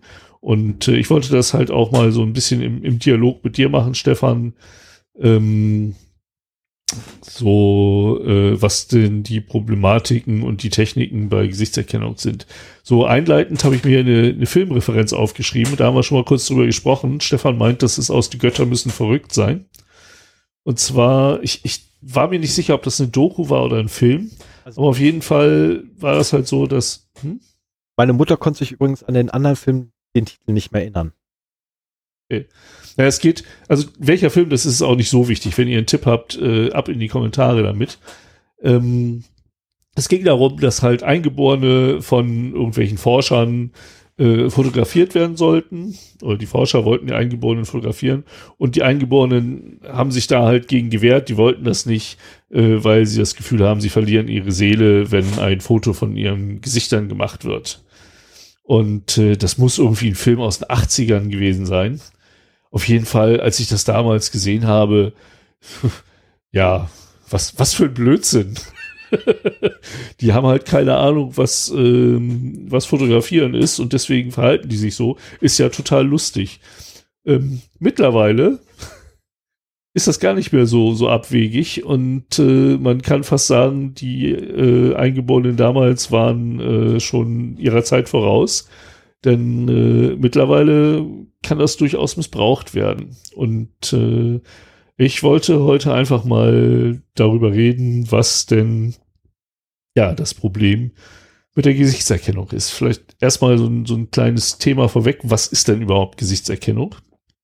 Man kann äh, ja in einem, wenn man ein Foto macht von einem Gesicht, gibt's halt diverse markante Punkte, die halt dort vermessen werden können und äh, die dazu genutzt werden können, dass aus einem Bild ein Datensatz gemacht wird, also aus einem Gesicht ein Datensatz gemacht wird, der mit einer gewissen Genauigkeit auch wiedererkannt werden kann, also so reproduzierfähig ist von ähnlichen Bildern, die jetzt auch gar nicht mal so unbedingt so perfekt biometrisch sein müssen, wie zum Beispiel jetzt auf unserem Personalausweis. Das ist ja auch so eine Sache. Unser Personalausweisfoto ist mittlerweile ein biometrisches Bild.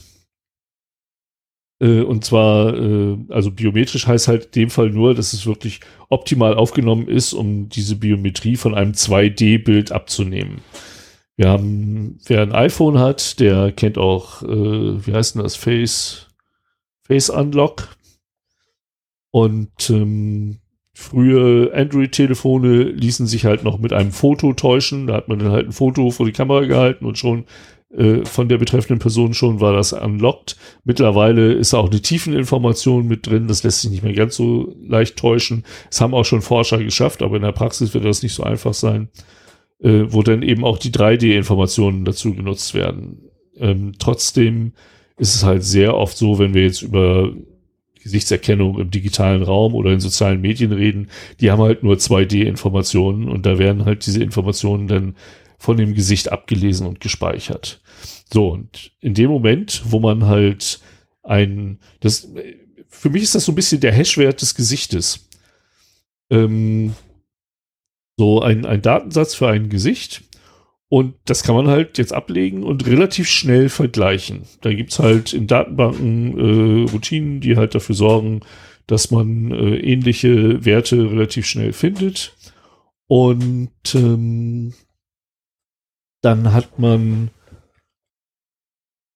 ja die Möglichkeit, äh, wenn man eine entsprechende Datenbank von anderen Gesichtern hat, äh, und ein, ein Gesicht einliest, kann man halt gucken, welche Gesichter könnten da passen. Und das ist halt immer mit einer gewissen Genauigkeit oder Ungenauigkeit ähm, versehen. Das ist jetzt nicht ganz eindeutig, aber ähm, schon relativ genau. Also ich habe selber damit mal rumgespielt. Es ist vor allen Dingen auch mit heutigen Rechnern keine große Herausforderung mehr. Also es gab vor, ich glaube vor fünf Jahren ist das aufge, äh, äh, aufgegeben worden von Google, die Software Picasa, das war eine Bildverwaltung äh, auf dem lokalen Rechner, die habe ich gerne benutzt zur Bildverwaltung. Und äh, die fing damals gerade an, äh, eine Gesichtserkennung mit eingebaut zu haben. So, und das heißt, die Gesichtserkennung fand auf deinem lokalen Rechner statt, weil ich habe mir zu dem Zeitpunkt äh, große Mühe gegeben, dass eben meine Bilder nicht bei Google in die Cloud kommen, äh, das zum Ende von Picasa kamen dann Google Fotos auf und so, pack doch deine Bilder alle in die Cloud, gib sie doch uns und so weiter. Aber zu Picasa Zeiten war das halt alles noch lokal. Und ich war erstaunt, die Gesichtserkennung mit einem stinknormalen PC war, der zu der Zeit auch noch ein bisschen schwächer war als der, den ich jetzt hier stehen habe. Ähm, da waren teilweise sehr unscharfe Bilder. Ich war dann halt irgendwo im Hintergrund in einer größeren Menge zu sehen. Und äh, diese Fotos hat mir dann Google unter meinem Namen gelistet, also Picasa unter meinem Namen gelistet.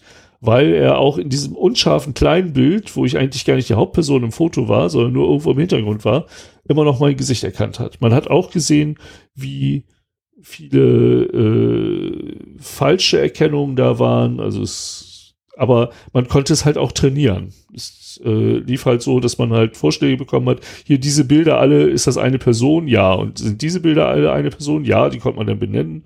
Und teilweise war es so, dass die gleiche Person zwei, zwei solche Bildcluster hatte.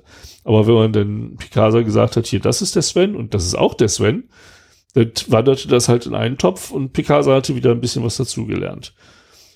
Und äh, das war schon beeindruckend, ohne jetzt große Rechenzentren, ohne Servercluster, die das bearbeiten, dass das so ging. Man kann sich vorstellen, was in einem Google-Rechenzentrum, wo halt dann ein, ein Cluster nur dafür spezialisiert ist und noch mit irgendwelchen äh, AI äh, Routinen ausgestattet ist, wie schnell die dann in der Lage sind, halt erstmal die Biometrie auszulesen aus den Gesichtern. Das ist halt so der erste Schritt, ein, ein biometrisches Modell des Gesichts zu erstellen und dann die Abgleiche mit einer Datenbank zu machen.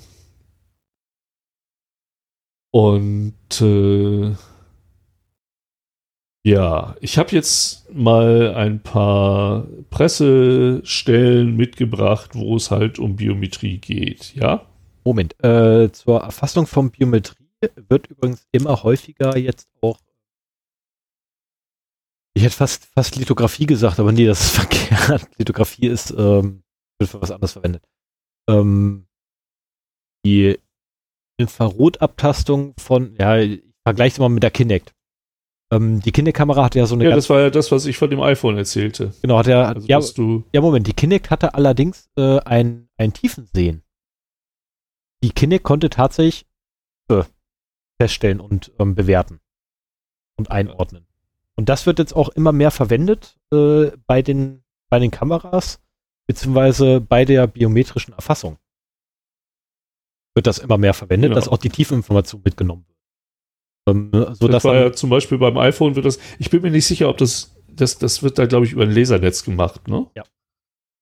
Also äh, ich finde es auch faszinierend. Also das iPhone mit dem Face Unlock funktioniert auch prächtig in einem dunklen Schlafzimmer. Ich hatte am Anfang, als ich mein neues iPhone vor zwei Jahren bekam, das diese Funktion hat, habe ich gedacht, so von wegen, ja super. Und wenn du nachts nochmal ein YouTube-Video zum Einschlafen guckst oder einen Podcast hören willst, dann darfst du da die PIN eingeben.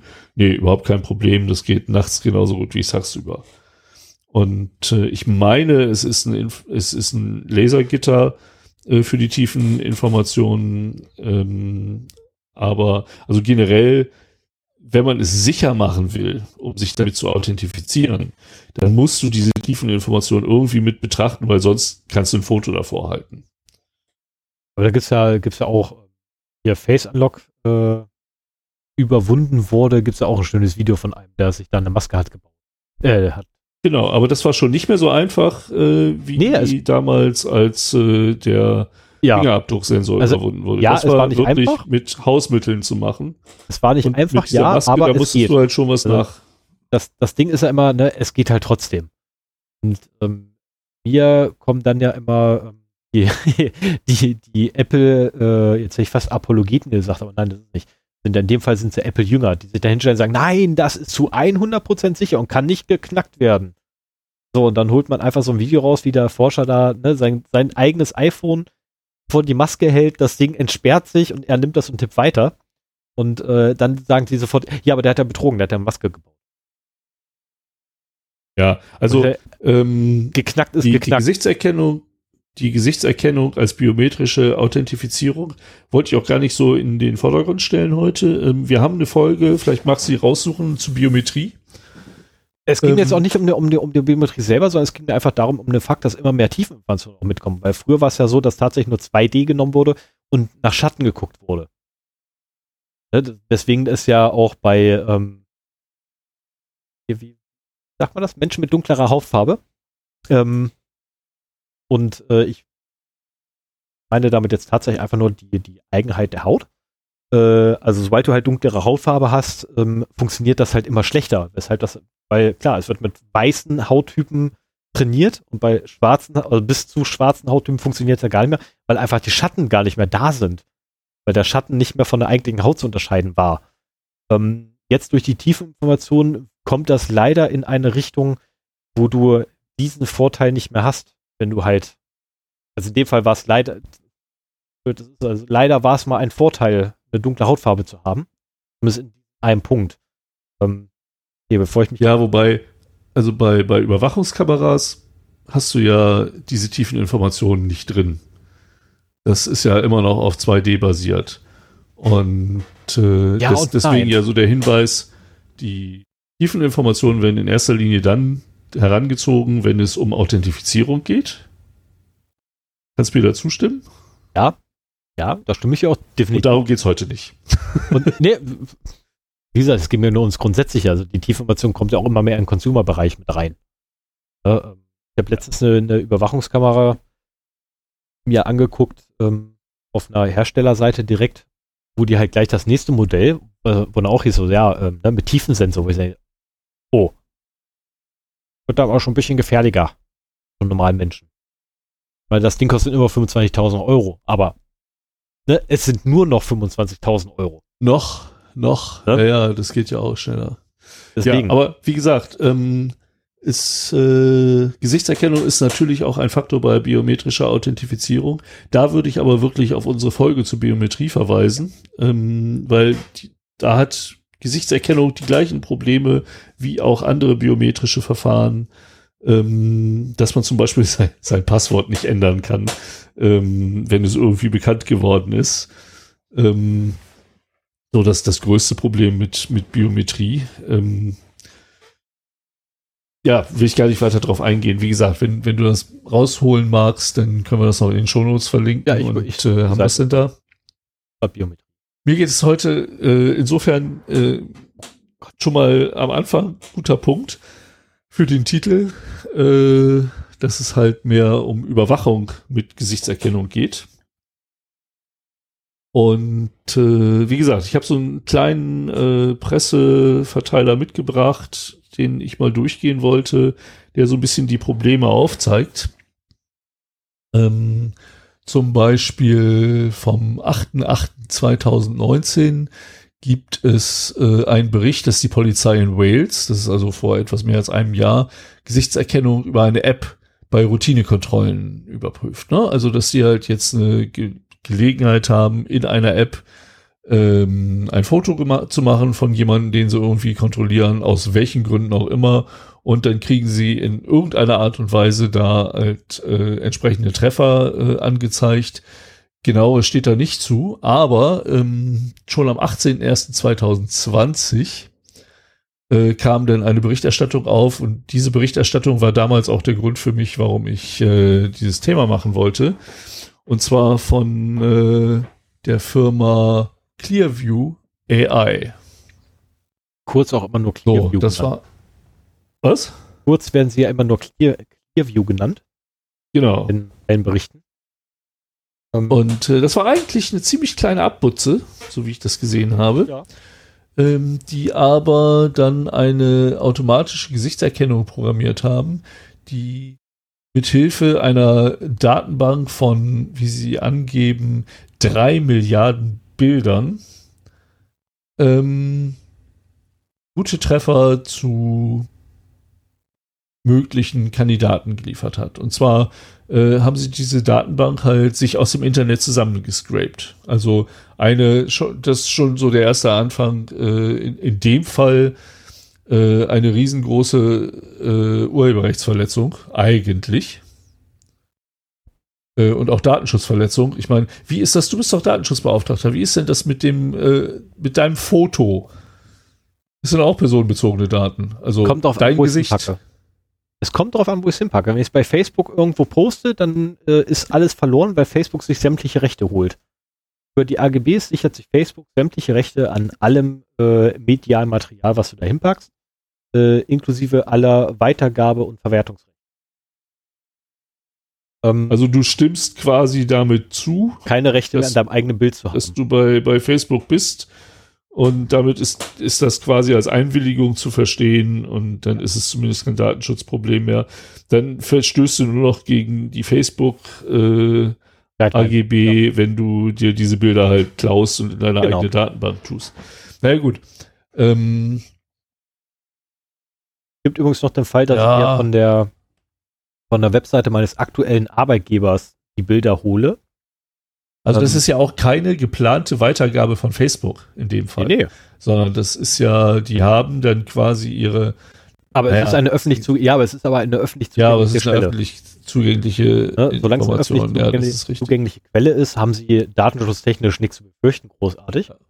ja, Äh, ab dem Moment allerdings, wo sie einen Namen zuordnen können zu einem Gesicht, sind sie verpflichtet, äh, oder beziehungsweise nein, sobald sie die Person identifiziert haben, ähm, sind sie verpflichtet, die Person zu informieren, dass sie die Daten haben.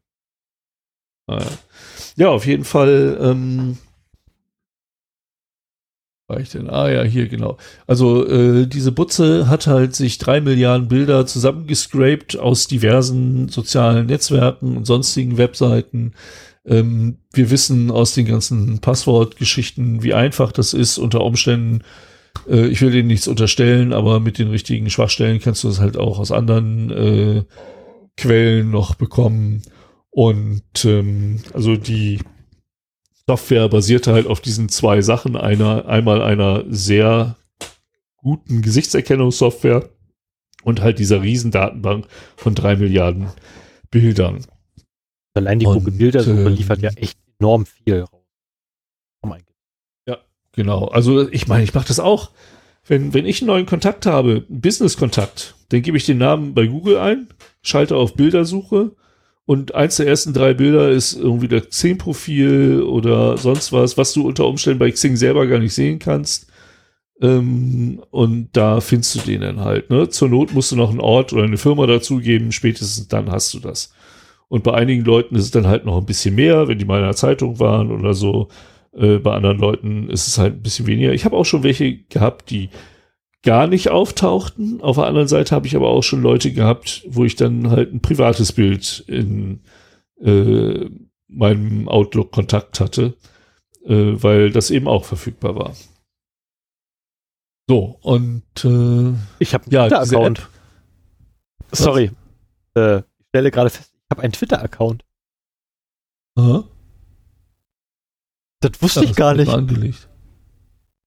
Hast du jetzt nach dir gegoogelt in der Bildersuche? Genau, und ich finde äh, A, meinen typischen Avatar und B, tatsächlich mein Nickname bei twitter.com. Ich habe einen Twitter-Account. das, ist, das ist irre. Also an, an der Stelle mal die Google-Bildersuche ist ein richtig gutes Recherchemittel, das immer unterschätzt wird. Ja. Ähm, ich bin in einigen Gruppen bei Facebook, wo es denn darum ging, äh, mal zum Beispiel einen Oldtimer anhand des Dashboards zu identifizieren. Und äh, da habe ich mit den richtigen Suchbegriffen und der Google-Bildersuche und na, ein bisschen Hartnäckigkeit, dass man sich halt wirklich da auch mal diverse Seiten durchguckt, denn auch wirklich die Bilder gefunden. Also du, du beschreibst den Inhalt eines Bildes, das du suchst, guckst durch alle Bilder, die du bekommst, was eine ganze Menge sein kann, aber ähm, du hast halt eine visuelle Suche und plötzlich so, ah, hier, das Cockpit könnte genauso aussehen wie das Cockpit da. Äh, und dann gehst du auf die Seite, da steht halt beschrieben, welches Auto das ist und so weiter. Und so hatte ich dann halt mal, obwohl ich der absolute Nichtswisser bin, was, was Oldtimer angeht, äh, habe ich da in dieser Oldtimer-Gruppe als erster äh, das Rätsel gelöst, welches Auto denn da wohl fotografiert worden ist. Ähm, und das habe ich schon in vielen Dingen, wo etwas Visuelles gesucht wurde, äh, so gemacht, dass ich dann halt dieses Visuelle in der Bildersuche beschrieben habe und anschließend äh, darüber wiedergefunden habe und dann eben äh, identifizieren konnte, wann das war, was das war. Das muss noch nicht mal was mit Gesichtern zu tun haben. Also Bilder, Bilder und Bildersuche sind ein, ein mächtiges Instrument, das darf man echt nicht unterschätzen. Naja, auf jeden Fall, wir waren bei Clearview. Ähm, ich muss ganz ehrlich sagen, wenn ich noch so coden könnte, wie ich das äh, vor 20 Jahren konnte, äh, hätte ich mir diese Software auch wahrscheinlich schreiben können. Gut, Biometrie ist, ist nicht so, äh, oder biometrische Bilderkennung äh, ist jetzt nicht so unbedingt mein Fachgebiet, aber so dieses Aufbau der Datenbank, das ist überhaupt keine, kein Kunststück so. Also das äh, wäre wahrscheinlich sehr einfach zu machen, wenn man sich da ein bisschen reindenkt, äh, sollte es kein Problem sein, diese große Datenbank da wirklich äh, dann zu bekommen.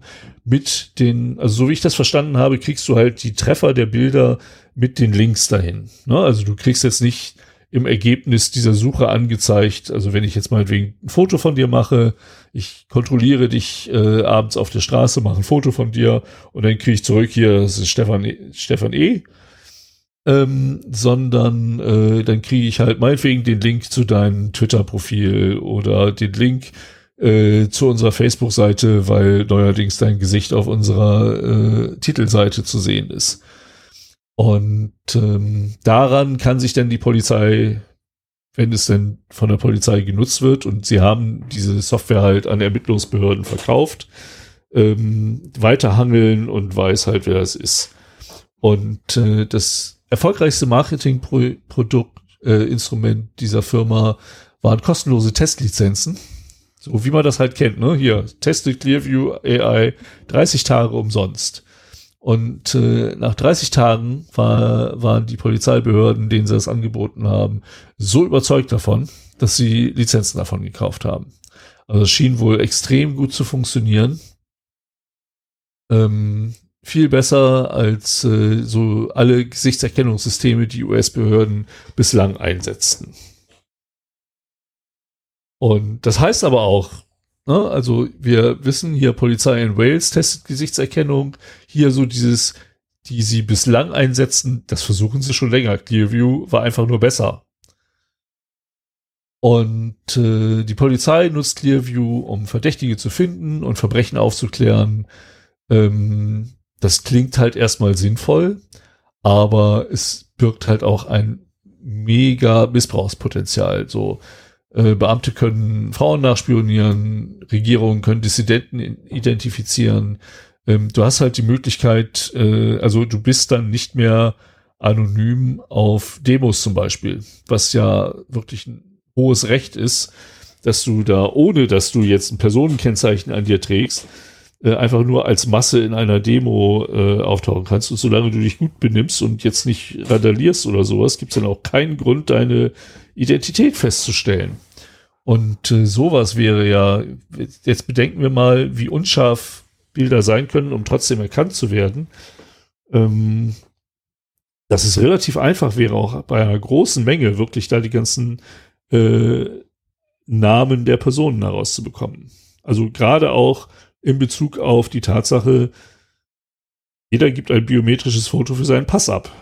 Ich bin mir nicht sicher, was mit denen passiert, ob die auch digitalisiert und biometrisch erfasst werden und in eine große Datenbank gesteckt werden. Die Vermutung liegt nahe. Ich weiß es aktuell nicht. Wenn da du oder jemand anderes was wissen, immer raus damit. Ich muss äh, ich da Anfang einfach nicht spekulieren. Anfang nächsten Jahres muss ich zum Bürgeramt meinen äh, neuen Personalausweis abholen. Ich werde da mal ganz lieb und nett nachfragen, ähm, ob sie mir nicht mal dieses Infoblatt zum Datenschutz bezüglich meiner biometrischen Daten zukommen lassen wollen.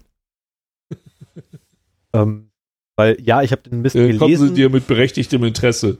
Ja, der, der Witz ist, was, was völlig okay wäre, aber ne, trotz allem, auch wenn sie berechtigtes Interesse haben, müssen sie mir sagen, was sie damit anstellen und warum, wieso, weshalb. Ähm, und ja, man liest den Kram und dort schreibt es, man gibt es wieder rüber, aber ich muss ganz ehrlich gestehen, ich glaube sogar, ich habe das mitgekriegt, ich weiß noch nicht mehr, wo es ist. Deswegen werde ich da einfach mal ganz blöd, wie ich halt bin, die Leute einfach mal direkt fragen. Ich gehe davon aus, ich darf mich hinterher in dem Amtsgebäude nicht mehr aufhalten. Ah ja, mal wieder was. ja, das wäre dann so das erste Amtsgebäude, in das ich nicht mehr rein darf. Muss dir langsam eine Liste machen. Nee, oh, wir also, waren im also Januar bei. Wenn das so weitergeht, kann, muss ich bald umziehen. Oh, okay. es gibt ja mehr, mehr Örtlichkeiten, wo ich nicht hin darf in Braunschweig. Ui. Darunter Ja, äh, wir waren im, im Januar äh, bei Clearview und in dem äh, hier verlinkten Artikel aus der Süddeutschen, warum automatisierte Gesichtserkennung so gefährlich ist, äh, ist auch eine Aussage, ähm, wo fängt der Satz denn an?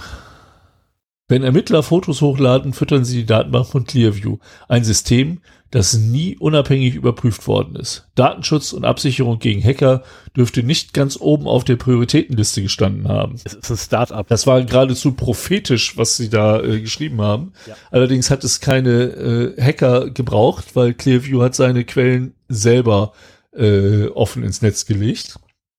Ähm, das wäre sonst, ich glaube, da muss ich dich zurückpfeifen, äh, weil du das äh, im April als äh, Datenverlust melden wolltest und ich so, ah, das mache ich nächste Folge Ja, bei der genau. Gesichtserkennung. Mhm. Und äh, es hat ein bisschen gedauert. Aber ähm, da gab's äh, davor wohl eine andere Datenpanne, die habe ich jetzt nicht drin. Aber ähm, Ja, auf der- einem, wie es so schön heißt, nachlässig konfigurierten Server ähm, lagen der Quellcode der Biometrieanwendung, fertige Apps für die Betriebssysteme Android, iOS, Mac und Windows, 70.000 Videos sowie Zugangskennungen für die betriebliche Messenger-Kommunikation. Auch so einmal alles. Und äh, davor war übrigens noch, dass sie äh, ihre Kundendatenbank verloren haben. Ah, okay. Ja, also fast alles, aber das, das andere, das war dann schon vorher weg. Meine Herren, also da, also das ist halt auch wirklich der Punkt, so die, ähm, Ja, das ist typisch, das ist aber typisch Start, also, sorry, wenn ich das mal so sage, aber da muss ich ähm, Clearview zumindest ein bisschen in Schutz nehmen, leider, weil das ist so typisch Startup. Ähm, Sicherheit machen wir morgen. Erstmal müssen wir dafür sorgen, dass wir verkauft werden. Ja, äh, gekauft genau. werden. Dafür müssen wir jetzt erstmal irgendwie Funktionalität schaffen. Alles andere ist zweitrangig. Ähm, kann ich verstehen, klar, wenn ich das Ziel habe, nur gekauft zu werden, äh, kann ich durchaus nachvollziehen, warum man jetzt nicht irgendwie bereit ist, Tausende und aber Abertausende. solche Security-Events sind dann auch hin- hinderlich beim gekauft werden. ja, die meisten, Die drücken da die Wert. meisten werden ja tatsächlich vorher schon gekauft. Ne, ich meine hier äh, Bank 28, nee, wie heißt die, diese Online äh, in äh, 26. die auch mit haufenweisen Sicherheitsmängeln aufgefallen ist und trotzdem gekauft wurde. Das ist, Ja. Die Leute nutzen ja, aber nicht weiter. für so viel, äh, wie sie sonst hätten vielleicht kriegen können. Natürlich nicht. Aber hier, ähm, Slack wurde jetzt auch gekauft von irgendwie groß, großes Unternehmen, womit ich eigentlich nichts zu tun haben möchte. Ähm, Auf, ähm, so, was wollte ich denn noch sagen? Ach ja, genau. Das äh, ist halt auch wirklich so einer der Kritikpunkte an dieser Clearview-Geschichte. Ähm, du hast da irgendeine Datenbank von irgendwelchen geklauten Bildern und das, das kauft die Polizei, um damit zu ermitteln. Aber sie hat, es, es gibt niemanden, der die Rechtmäßigkeit dieser, dieser ganzen Geschichte prüft, die Verwendung äh, oder auch die Zugriffe darauf. die Ne? Richtigkeit Also der Ergebnisse. Ja, das musst du, also so wie ich das verstanden habe, musst du die im Prinzip sowieso noch mal selber äh, überprüfen. Wenn du quasi nur so Facebook-Profil, Twitter-Profil und so weiter kriegst, dann kannst du ja visuell auch sehen, passt das oder passt das nicht. Ähm, aber natürlich auch die, die Richtigkeit der Ergebnisse äh, ist da halt auch nicht gegeben. Ähm, was ein, ein großes Problem aber auch von solchen Identifikationssystemen ist, ist halt wirklich äh, die Überprüfung des Zugriffs. Ähm, da kann ich jetzt mal eben kurz was äh, einwerfen, was äh, heute noch gekommen ist. Ähm, Netzpolitik.org hat geschrieben, Datenabfragen durch AfD-nahen Polizisten. Auf den Notruf folgte Drohung. Da hat eine Frau geschildert, äh, dass sie halt an der Bushaltestelle äh, beobachtet hat, wie halt jemand betrunken Leute angepöbelt hat und so weiter und äh, rechtsextreme äh, Phrasen gedroschen hat und hat halt die Polizei angerufen und hat danach eben auch äh, Probleme bekommen, weil halt Rechte sie bedroht haben. Und äh, parallel dazu konnte man feststellen, dass ihre Daten halt in Polizeisystemen abgegriffen worden sind. Und dadurch halt äh, ja ihre Adresse, Telefonnummer, was auch immer bekannt geworden ist. Und dieses Missbrauchspotenzial hast du halt immer, solange nicht wirklich auditierfähig geprüft wird, ähm, wer auf solche Datenbanken zugreift. Und wenn das so ein privates System ist, so nach dem Motto, hier, 10 Ta 30 Tage Testlizenz und danach kaufen, äh, ist das halt unter keinerlei Kontrolle, was sowas angeht und kann halt von jedem problemlos genutzt werden. So, wenn die das an Privatleute verkaufen würden, könnten das auch Privatleute machen. Ich meine, das ist in vielen Cyberpunk äh, Szenarien ist das halt gang und gäbe, dass du so eine Datenbrille aufhast oder in deine äh, Augen implantiert hast und du siehst halt dann bei jedem, der dir entgegenkommt, Name, Geburtstag, äh, Allergien oder was du auch immer eingestellt hast, was du sehen möchtest, ne? Und Anonymität damit halt überhaupt nicht mehr gegeben ist. Ja, ähm, das war die Gesichtserkennung mit Clearview.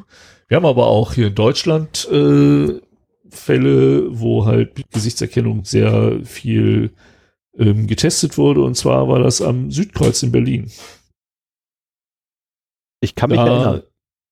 Ja, genau. Das war halt äh, schon Ende 2018, äh, dass da die Ergebnisse präsentiert wurden. Und äh, naja. also das war ja ein Test, der, der durfte nicht nicht schief laufen. Entsprechend waren auch die Ergebnisse, wenn man dann die Stellungnahmen vom CCC äh, gesehen hat, die sich halt auch damit auseinandergesetzt haben, dann sah man erst, wie sehr geschönt die waren. Ähm, war halt so richtig schön Marketing-Sprech, was da äh, rausgehauen wurde. Ähm, und aber da wurde halt auf breiter Front mit freiwilligen Testpersonen die Gesichtserkennung an den Bahnhöfen getestet und das sollte halt auch ausgebaut werden. Ja, aber das war Seehofers großer Traum. Und äh, der zum Glück irgendwann gekippt wurde. Ja, unter anderem war ja eins der, eins der größten Probleme, die die hatten. Die haben ihre Testpersonen für positive Erkennungen bezahlt. Ähm, wo ich mir denke so, ja, wie geil ist das? Also ich will wissen, ob mein System funktioniert. Und normalerweise würde ich jetzt jemand sagen, okay, jedes Mal, wenn ich dich nicht erkenne, kriegst du was von mir. Also sprich, streng dich an, dass ich dich nicht erkenne. Um, ne, damit ich mein System verbessern kann. Nein, die wurden dafür bezahlt, dass, dass sie erkannt wurden. Dass sie eben ja, keine. Glaub, das war auch einer der zentralen äh, Punkte, dass eben äh, das unter besonders optimalen Bedingungen getestet worden ist und dann trotzdem die äh, Erkennungsraten nicht so besonders gut waren. Wobei es gab auch jetzt heute, ich glaube, das habe ich auch noch hier verlinkt in meinen Shownotes, ähm, genau, vom 3.12.2020 von Netzpolitik.org. Ähm, Mundschutz hilft nicht mehr gegen Gesichtserkennung. Also die, die Systeme werden immer besser. Und das Schlimme äh, alleine die, schon. Da ist das Schlimme, dass die, ähm, die Trefferquote gerade aufgrund der, des, des ähm, Mund-Nasenschutzes oder der Mund-Nasenmaske nach oben geschossen sind. Das ist eigentlich das Schlimme. Hast du dir ähm, mal die Trefferquoten angeguckt? Nee. Also wo wir vorher so bei, bei so zwischen 75 und 85 Prozent hin und her gejuckelt sind, ne, bei den ganzen Systemen, haben wir auf einmal in den 90er Bereichen. So im unteren 90er Bereich kratzen wir auf einmal. Einfach nur dadurch, dass halt also ich nur noch das vorhanden ist, ne? Also das ist übel. Quasi unter, unterhalb der Nase größere Fehlerbereiche sind als, als bei den Augen. Ne, das, das ist verdammt. ja, ich meine, du hast halt den, den ganzen Schattenwurf um die, um die Nase und um die Mundzüge rum, hast halt weg. Ja, Grinsen hilft nicht mehr. Ja, also ich habe ich habe bewusst nicht angefangen, mich jetzt mit, mit den Raten für False Positives und False Negatives und so weiter zu beschäftigen. Ähm, so so tief wollte ich da gar nicht reingehen. Der der Punkt ist vor allen Dingen auch, also es, es gibt ja so Gesichtserkennung ist ungenau, ist so einer der Vorwürfe. Ist es. Ähm, aber mir macht es eigentlich viel mehr Angst, wenn der nicht mehr zählt, weil Gesichtserkennung zu genau wird. Weil du dann sicher nicht mehr anonym bist. Also diese Ungenauigkeit ist ja eigentlich noch eine Chance gegen eine Massenüberwachung. Und es wird halt immer genauer. Und das sehe ich eher als Problem bei der Gesichtserkennung als die Ungenauigkeiten, mit denen das noch äh, behaftet ist. Ich meine, wenn du, äh, ich habe auch irgendwo einen Artikel, ich glaube auch aus UK, ähm, also ja und nein. Ja und nein. Lass, lass mich ja eben, lass mhm. mich mal ich eben weiterreden, lass bitte, sonst komme ich da komplett raus. Äh, äh, verdammt, verdammt. Also es ging halt wirklich um die schlechten Raten der Gesichtserkennung bei einem Versuch in UK, wo dann auch bedeutet, dass, also da wird dann halt sehr oft ein Alarm ausgelöst. Du musst dir vorstellen, im Stadion oder auf dem Bahnhof oder auf dem Flughafen laufen tausende von Leuten durch. So, und wenn da jetzt eine Rate ist, dass nur jeder 200. falsch, falsch positiv erkannt wird, dann hast du bei 1000 Leuten, die da durchgehen, schon mal fünf Alarme, dass da irgendein Straftäter äh, gerade läuft. Und ähm, das ist auf den Tag gerechnet eine ganze Menge. Und das ist für die Leute, die da erkannt, falsch erkannt werden, halt auch sehr unangenehm, weil die dann halt ihren Flug verpassen oder äh, erkennungsdienstlich behandelt werden, bis sich dann irgendwann rausstellt, oh, das sind sie gar nicht. Na, also diese, diese ähm, Fehlerraten sind schon ein Problem. Aber ein größeres Problem ist, wenn es sie nicht mehr gibt, muss ich ganz ehrlich sagen. Ja, du hast aber dann genau ähm, eben diese False Positives. Stellen auch ein Riesenproblem dar, weil ganz ehrlich, da musst du einer langdorfen, der halbwegs so aussieht wie deiner einer. Ähm, es tritt ein False Positive aus, wenn du dann da langläufst und du bist derjenige, der gelackmeiert ist. Weil du hast mich erstmal die Erklärungsnot. Weil das System sagt, du bist ein Verbrecher. Ja, genau. Ja, und dann, und dann stehst was du, du schon gesagt hast, das passiert halt häufiger ja. bei dunkler Hautfarbe. Genau, dann stehst du anscheinend auch häufiger bei Frauen. Ja. Weil, weil einfach, so äh, weil einfach die Testdaten sehr männerlastig sind. Ja. Äh, aber dann stehst du halt tatsächlich vor, vor Peggy vorm Rechner und Peggy sagt, Computer sagt nein. Computer sagt nein. Und dann hast du verloren. Du sagst, und aber also, ich bin das nicht. Computer sagt nein. Ich bin unschuldig. Computer sagt nein. dieser Mechanismus, dass äh, quasi Diskriminierung aus der echten Welt übernommen werden durch AI, ist halt in vielen Bereichen schon bekannt. Ne? Also dadurch, wie das System trainiert wird, äh, diskriminiert es genauso wie die Gesellschaft, die es ja. programmiert sozusagen. Ja. Und äh, also wenn es nicht so ätzend wäre, wäre es äh, faszinierend, muss ich sagen. Was ich auch faszinierend finde, ist, Anfang des Jahres hieß es noch, ähm, hier die EU will Gesichtserkennung verbieten. also äh, das, das war irgendwie als von der Leyen äh, EU-Kommiss, äh, wie heißt der genaue Titel? Nee, nicht Ratspräsidentin. Dann ist sie EU-Kommissarin. Kommissions, Kommissions Kommissionspräsidentin vielleicht. Ist egal. Also als von der Leyen äh, nach Europa abgeschoben wurde, ähm, hieß es noch großartig, die EU erwägt Verbot von Gesichtserkennung und äh, hier auch äh, bei SPD Esken äh, setzte sich dafür ein, Gesichtserkennung im öffentlichen Raum in Europa zu verbieten. Ähm, jetzt ein halbes Jahr oder ein Jahr später klingt das schon anders. Das habe ich nämlich heute irgendwie erst noch rausgesucht. Darf ja. ich ein Zitat bringen? Darf ich ein Zitat bringen? Geht schnell. Ja, mach. Wer hat uns verraten? Die Sozialdemokraten. Äh, Nur in dem Fall. Die Umfallerpartei halt. Ne? Und ja, CDU, CDU müssen wir nicht drüber reden, dass die halt totale ähm, sind.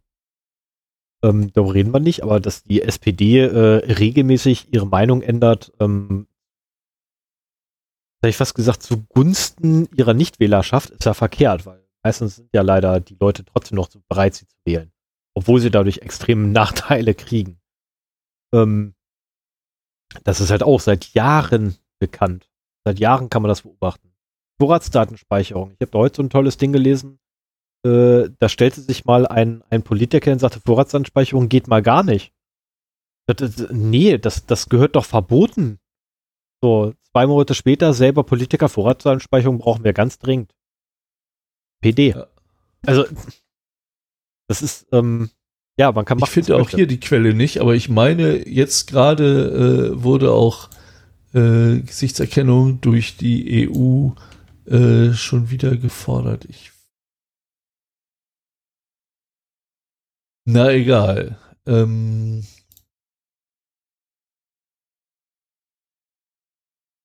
dann machen wir weiter. Ich habe noch so ein paar Skurrilitäten. Ähm, zum Beispiel gab es in Schweden eine Strafe der Datenschutzbehörde aufgrund der Datenschutzgrundverordnung ähm, gegen eine Anwe Gemeinde, die die Anwesenheit von Gymnasiastinnen per Gesichtserkennung überprüfte. Also soweit ist das schon fortgeschritten und, und so einfach ist das halt auch. Ne? In Österreich, hier vom 16.09.2020, ähm, Polizei nutzt Gesichtserkennung für Demonstrationen. Also genau das, was wir angesprochen haben, was eigentlich nicht sein sollte, äh, passiert da halt auch auf breiter Menge. Und man muss ja auch sagen, es ist eigentlich egal, ob das ein Echtzeitsystem ist oder ob äh, Polizisten zum Beispiel äh, Fotos machen und die im Nachhinein durch eine Gesichtserkennungssoftware laufen lassen. Das ist ja nur verzögert dann, aber äh, wirft dann ja unter Umständen noch viel besser äh, auswertbare Ergebnisse raus als so eine Handy-App, wo du halt äh, nicht so viel Bildschirmfläche und kein Excel vernünftig drauflaufen lassen kannst oder so. Und ähm, also Gesichtserkennung heißt für mich nicht immer nur Echtzeit-Gesichtserkennung, sondern mehr so den Abgleich mit großen Datentöpfen. Und ich glaube, da ist auch das größere Problem, dass man eben äh, aufpassen muss, dass diese Datentöpfe nicht zu groß werden.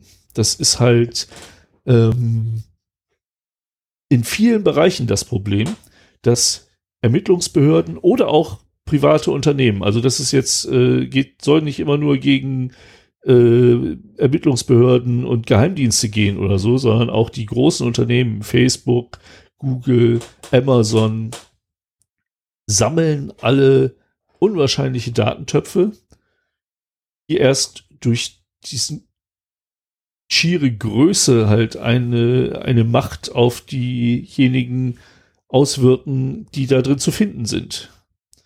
Und äh, was so die staatliche Geschichte angeht, da habe ich noch mal so ein paar Pressestellen rausgesucht. Äh, einmal 6.10.2020 EuGH-Urteile. Der alte Zombie Vorratsdatenspeicherung lebt. Da geht es ja auch darum, einen großen Datentopf wieder aufzumachen. Vom 22.11.2018 flächendeckende Autokennzeichen, Erfassung und Abgleich mit Zulassungsregister zur Überwachung von Fahrverboten wird da gefordert. Ähm, dann halt der Klassiker Südkreuz, das ist halt so das Beispiel für die Gesichtserkennung und Abgleich. Und dann jetzt gerade aktuell äh, die aktuellen Crypto-Wars, wo die EU-Staaten halt Zugang zu verschlüsselten Nachrichten haben wollen. Das ist halt vielleicht dann ein dezentraler Datentopf, aber auch ein Datentopf, der halt rein in unsere Privatsphäre reicht. Also Autokennzeichen, Gesichter, unsere Surfdaten und unsere Messenger-Kommunikation. Und ähm, ich, ich bin ja der Meinung, dass äh, die Gesichtserkennung an sich ist halt so eine Dual-Use-Geschichte. Das kann auch durchaus für sinnvolle Zwecke äh, äh, genutzt werden. Und im, im kleinen Rahmen, also wenn man jetzt nicht die gesamte Bevölkerung in der Datenbank hat, sondern meinetwegen, du hast deine, ich glaube, das sind so ungefähr 600 islamistische Gefährder und eine ganze Menge mehr äh, aus dem rechten Lager, ähm, die halt so äh, bekannt sind. Wenn du jetzt meinetwegen sagst, du hast das als Datenbank und du hast geregelte Prozesse, wann so jemand auch aus dieser Datenbank verschwindet, so nach dem Motto, wenn er sich fünf Jahre nicht zu Schulden hat kommen lassen, dann fliegt er aus der Datenbank automatisch wieder raus, weil ähm, das dann nicht mehr zumutbar ist, dass der da in einer Gefährderdatenbank geführt wird oder wie auch immer. Also wenn es diese Datenbank schon geben muss, dann muss sie halt auf einen sinnvollen Kreis eingeengt werden. Und wenn du damit einen Abgleich machst, habe ich noch nicht mal so unbedingt das Problem damit. Im konkreten Einzelfall. Also nicht, ich gucke jetzt mal alle Leute an, die auf einem Bahnhof laufen. Aber wenn du dann so eine Handy-App hast, wo du meinetwegen sagst, hier, den, den untersuche ich mal, äh, weil er hat sich wirklich verdächtig benommen, äh, oder ich habe den mit einer verbotenen Waffe in der Hand erwischt und guck jetzt mal, ob gegen den was vorliegt, obwohl er mir seinen Namen nicht sagen will. Das fände ich ja noch in Ordnung. Ähm, aber diese, dieser Abgleich mit riesigen Datenbanken und das Erfassen von riesigen Mengen von Menschen, was da an, an äh, Bewegungsprofilen erstellt werden kann. Und wenn diese Daten irgendwo rumliegen, werden die auch genutzt. Das haben wir äh, mittlerweile wirklich äh, auch erfahren durch Edward Snowden. Es ist kein Aufwand ist zu groß, um das zu machen. Und äh, da sehe ich halt äh, eine große Verwandtschaft zu den anderen Problemen, ne? Vorratsdatenspeicherung, Autokennzeichen, ähm, aber eben auch äh, du, du rennst dann mit einem nicht änderbaren Identifikationsmerkmal durch die Gegend und bist nirgends mehr anonym. Und das passt nicht in eine demokratische Gesellschaft. Du musst anonyme äh, Freiräume haben. Also ich habe mir mittlerweile auch angewöhnt, viel zu verschlüsseln, auch wenn es gar nicht nötig ist. Einfach weil ich diese Idee, dass man nicht überall reingucken kann, einfach mir gefällt. Ja. Letztlich, äh, gut, ich meine, muss jetzt vor meiner Frau habe ich keine Geheimnisse infolgedessen, ist mein Tower hier nicht verschlüsselt. Also der Tower selber verschlüsselt. Äh, was lustigerweise allerdings verschlüsselt ist, sind bestimmte Bereiche ähm, auf einer Festplatte davon, weil die einfach halt beispielsweise in meine Cloud hochgeladen werden. So, die sind dann halt standardmäßig verschlüsselt. Sitzt du halt da und hast halt verschlüsselte Daten rumliegen. Ähm, das hat aber nichts damit zu tun, dass ich mich vor meiner Frau schützen will, sondern es hat was damit zu tun, dass ich mich vor dir schützen will. das ist ähm, und nach und nach äh, sickert das auch bei mir immer weiter rein. Ähm, das hat damals angefangen, dass ich von mir aus mein dienstliches Notebook verschlüsselt habe. Ähm, mittlerweile ist mein Gaming-Notebook verschlüsselt, wenn ich das von A nach B schleppe. Etc. Also das wandert ja, mobile Geräte sowieso, das ist genau, halt das wandert immer mehr ins Privatleben. Ähm, Android hat es einem sehr leicht gemacht gehabt damals, weil sie einfach gesagt haben, pff, och, weißt du nicht mal welche Version, ob das sieben oder acht war. Äh, wir schalten jetzt einfach standardmäßig Verschlüsselung ein. So, dann war einfach dein, dein, von Hause aus dein Gerät verschlüsselt. Dann konnten rein theoretisch hätten halt die Dienste kommen können und sagen können, äh, ja, mach auf. Und du jetzt da gestanden, nö. Mach ich nicht. Ähm, gut, der, der Schlüssel letztendlich für die Verschlüsselung selber in der Anfangszeit war relativ leicht zu kriegen. Den hast du allein schon dadurch gekriegt, dass du das Gerät einfach aufgeschraubt hast und auf die Chips drauf geguckt hast äh, was da drauf stand. Dann kamst du in, äh, an die Schlüssel ran bei einigen Geräteherstellern. Aber ich finde gerade jetzt mit dem Aufkommen oder mit dem Wiederaufkommen, ich meine, Biometrie äh, oder Gesichtserkennung als solche ist ja nicht neu. Ja, das ist ja um Gottes Willen, mit, der, mit dem Blödsinn hat man ja schon seit ewig Zeiten rumgespielt. Ähm, in meinem Fall, in meiner Jugend haben wir mit einer Straßenerkennung rumgespielt, äh, dass wir halt auf ein Kamerabild ähm, die Straße oder die Fahrbahn auf einer Straße versucht haben zu erkennen und dann unser ferngesteuertes Auto dort äh, da gehalten haben. Ähm, und zur gleichen Zeit waren Leute unterwegs, die bereits Gesichter versucht haben zu erkennen und auch erfolgreich damit ja waren. Ähm, wir haben heute Wehenerkennung. Das ist ne, also das ist das Okay, in meinem Fall würde das noch ziemlich gut gehen, weil man die Dinger echt verdammt gut sieht an meinem Unterarm. Aber das funktioniert halt auch bei Leuten, wo du, wo du die halt nicht siehst. So auf Anhieb, ne? Ich meine, ich könnte jetzt in die Kamera tatsächlich meinen Unterarm halten und du würdest die Dinger sehen können. Das geht. Ähm, und äh, das sind einfach so, so, so Entwicklungen in der Zeit, ähm, die auch leider zu unserer Zeit gehören. Ich meine, wir, die Technik bleibt halt nicht stehen. Wir sind halt nicht mal 1984 unterwegs oder 1980, ähm, wo auch kleinste Veränderungen einen Quantensprung bedeuteten. Ähm, was übrigens so nicht stimmt, Aussage, Entschuldigung. Ähm, das ist die Größe, also ein, ein, ein, ein Urknall bedeutete.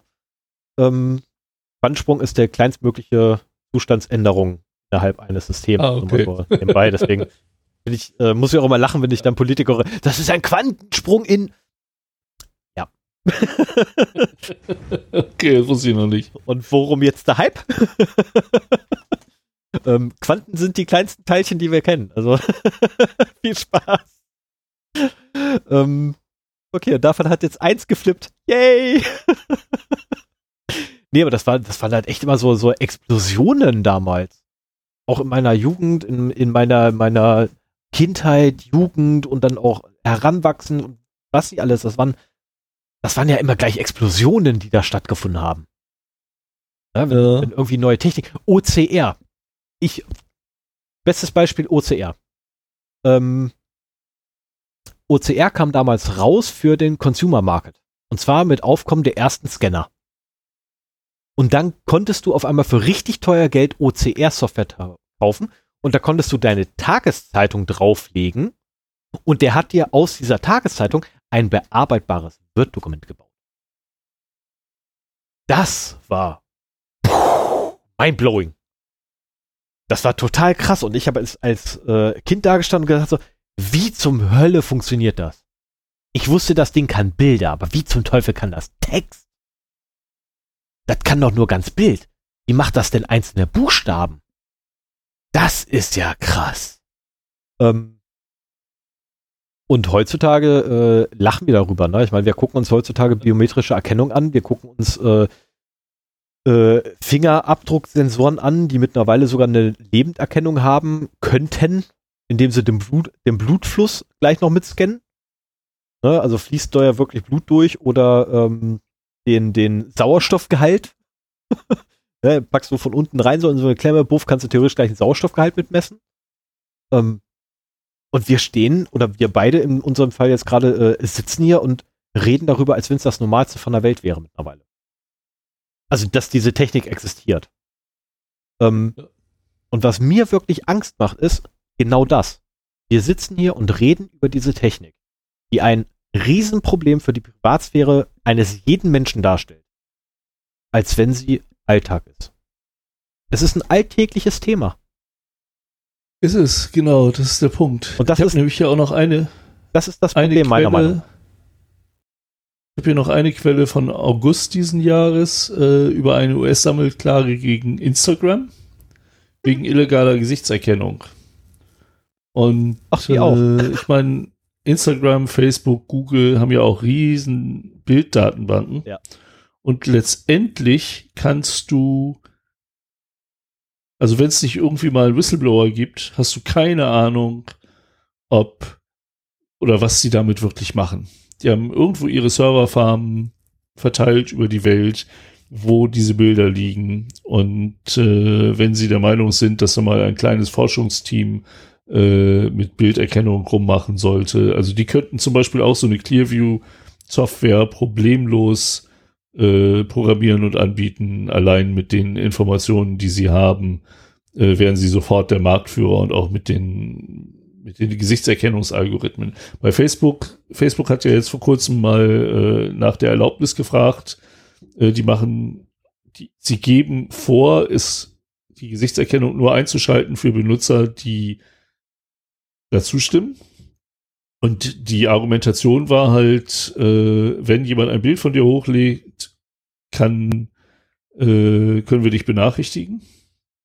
Ich habe es äh, angemacht und äh, bisher noch keine Benachrichtigung bekommen. Ich muss das nochmal explizit testen, aber ich glaube da nicht dran. Und du musst ja auch, also Gesichtserkennung ist ja die Biometrie und die Datenbank. Und das heißt ja, dass du dann auf jeden Fall den Biometrieteil auf alle Bilder anwenden musst, um rauszufinden, ist das jemand in der Datenbank, die, der uns zugestimmt hat. Richtig. Also eine biometrische Behandlung wird auf jeden Fall gemacht. Und äh, dann hast du halt diesen Hashwert deines Gesichtes eben auch an diesem Bild dran kleben, ob du willst oder nicht.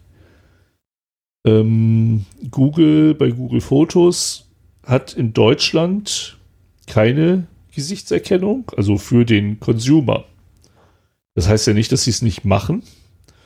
Und äh, wenn du einmal die App komplett löscht, und mit einer Adresse in Amerika wieder neu installierst, dann hast du plötzlich Gesichtserkennung in deinem deutschen Google Fotos Konto. Und äh, ich nutze das auch, um zu sehen, wie gut das ist. Und das ist auch seit Picasa besser geworden. Wird doch immer besser werden. Es, es gruppiert halt meine, ähm, also die Leute auf meinen Fotos, die ich da hochlade, gruppiert es ganz zuversichtlich. Wenn ich jetzt einen Namen da dran schreiben würde, hätte Google schon wieder eine, eine wertvolle Information. Ja, wenn man ein Bild von mir hochlädt, dann weiß er sofort, wer ich bin. Da möchte ich fast drauf wetten. Ich meine, ich bin, ich benutze ein Android-Telefon. Also die Wahrscheinlichkeit, dass Google nicht irgendwann mal ein, ein Foto von mir gesehen hat oder von meinem Gesicht bekommen hat, ist relativ gering in der heutigen Zeit. Ja, was ja auch so ein, Problem halt ist. Ne? Ich meine, wir schmeißen halt alle unsere Daten blind links in deren Datenbanken. Ja, weil es ist Aber du kannst ihm kaum noch entgehen. Nein, also natürlich also ich, nicht. Das, das ist halt, ich, ich sehe das immer bei dir. Du bist ja noch wesentlich vorsichtiger da. Ja, ich bin aber restriktiver. Du machst auch, äh, ja, ja, aber ähm, du. Und ja, ich mache Sachen. Du verzichtest dafür auf Dinge, die ich im digitalen Leben auch nicht mehr missen möchte. Ja, aber dafür mache ich allerdings auch Sachen, ähm, wo die Leute von, von, vom ersten Anblick sagen würden, wie das machst du? Ich dann sage, ja, leider.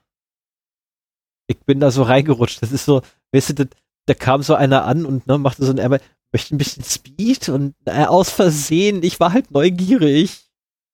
Da bin ich halt hängen. Was, was meinst du jetzt? Ja, ähm, beispielsweise jetzt hier der, der Twitter-Account. Ja, ich habe einen Twitter-Account. Ich war, gut, ich bin gerade sehr überrascht gewesen, dass es den gibt. Ähm, keine Frage. Ähm, und ich werde mir auch gleich noch auf die Suche nach dem Passwort dafür begeben, weil irgendwo muss ich das Passwort dafür haben. Ähm, aber der muss echt alt sein. das ist. ich meine. Ja, auf jeden Fall nimmst du auch, nimmst du auch Unbequemlichkeiten, mehr Unbequemlichkeiten als ich in Kauf, um, äh, oh ja, da, ich habe ihn auch gefunden. Du hast ihn auch gefunden. Um okay. halt möglichst dann auch ein bisschen datensparsamer zu sein. Und äh, worauf ich halt zum Beispiel keine Lust habe, äh, das zu machen. Aber gut, ähm, ich würde noch mal jetzt so als als Roundup so die die vier äh, Probleme mit Gesichtserkennung hier zumindest als Massenüberwachung äh, nennen, die halt auch auf der Seite von Reclaim Your Face äh, angeführt werden, weshalb man halt ähm, sich dagegen aussprechen sollte. Das ist einmal die Falscherkennung, sprich, ähm, hier haben wir nochmal den Beispiel äh, Berlin-Südkreuz, jede zweite, circa jede 200. Person wurde fälschlich als gesuchte Person erkannt. Äh, für Betroffene führt das zu unangenehmen Kontrollen, für die Polizei zu einer Überlastung durch Fehlalarme. Ne? Im Prinzip ist das dann irgendwann, das ist wie so ein äh, Security Monitoring System. So, wenn zu viele äh, Alarme kommen, wo sich hinterher herausstellt, das ist Blödsinn, dann beachtest du die gar nicht mehr und damit ist das dann auch nichts mehr wert. So, dann einfache Umgehung immer noch. Du kannst halt, wenn du weißt, wo die Kameras sind, äh, kannst du halt zusehen, dass du die umgehst, dass du dein Gesicht wegdrehst und so weiter ähm, dass du eine Mütze aufsetzt äh, und, und den Schatten ins Gesicht hast und so. Ähm, das ist halt so, dieses, wie bei der Verschlüsselung auch, ne? Wenn Verschlüsselung kriminalisiert wird, haben nur noch kriminelle Verschlüsselung. Richtig. So, die, die ganzen braven Bürger werden halt erfasst und äh, wer darauf achten muss, der sieht halt auch zu, dass er das umgeht. Sei es auch, dass er halt so Sachen wie Bahnhöfe äh, umgeht und halt auf anderem Wege versucht, mobil zu sein.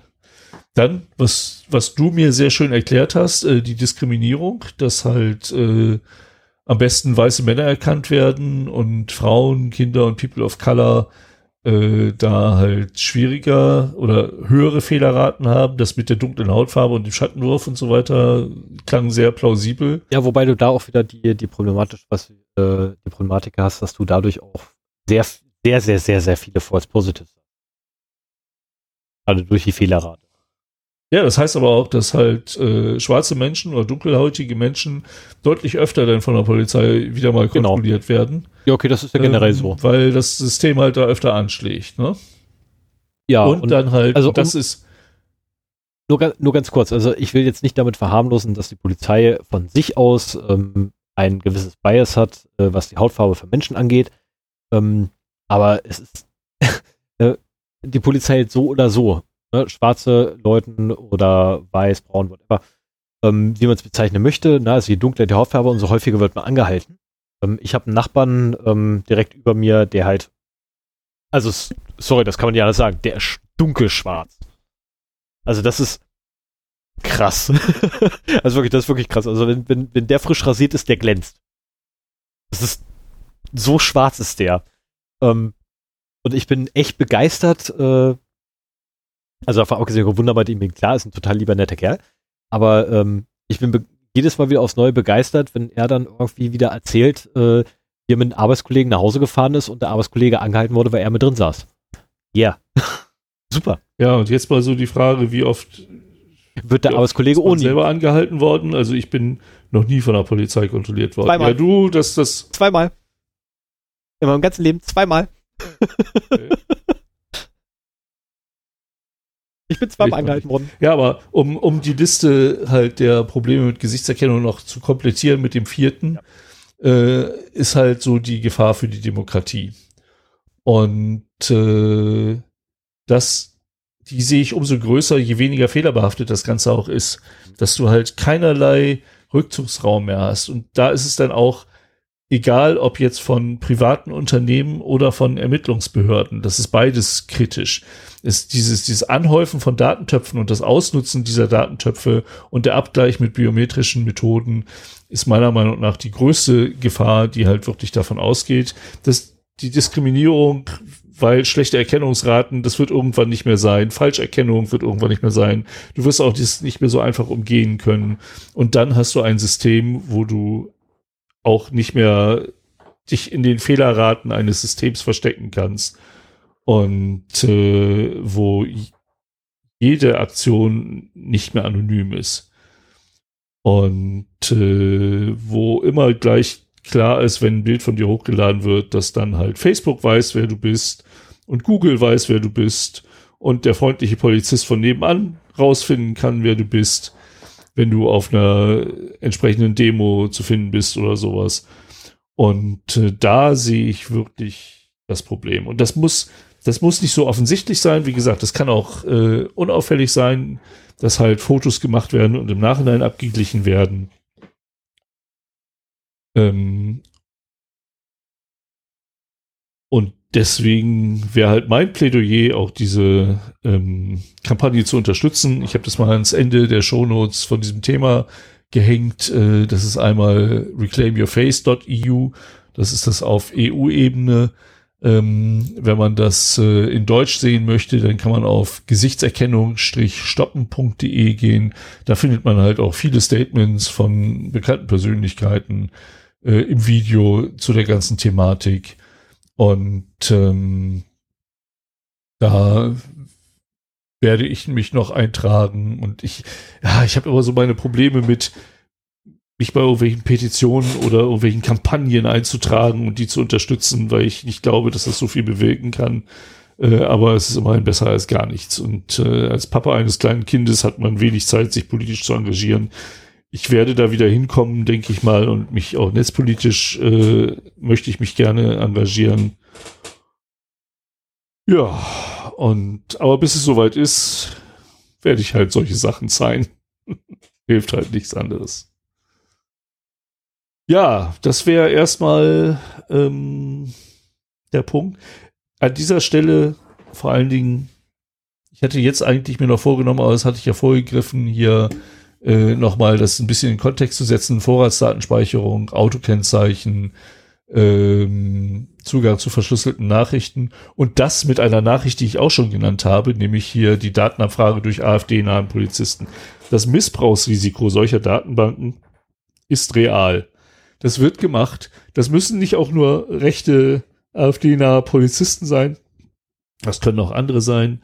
Ähm, ich muss auch sagen, wenn da irgendwo eine schlecht gesicherte Biometriedatenbank liegt und äh, eine App, deren Source Code man hat, ähm, so, sowas wird immer mal wieder leaken. Da können findige Programmierer ihre eigenen App schreiben und im Untergrund verkaufen.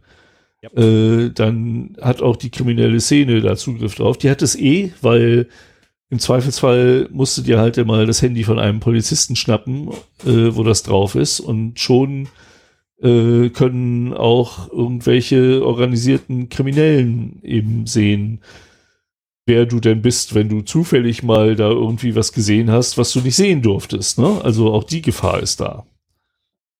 Und äh, vor dem Hintergrund äh, kann man eigentlich nur appellieren, dass solche Systeme nicht zum Einsatz kommen.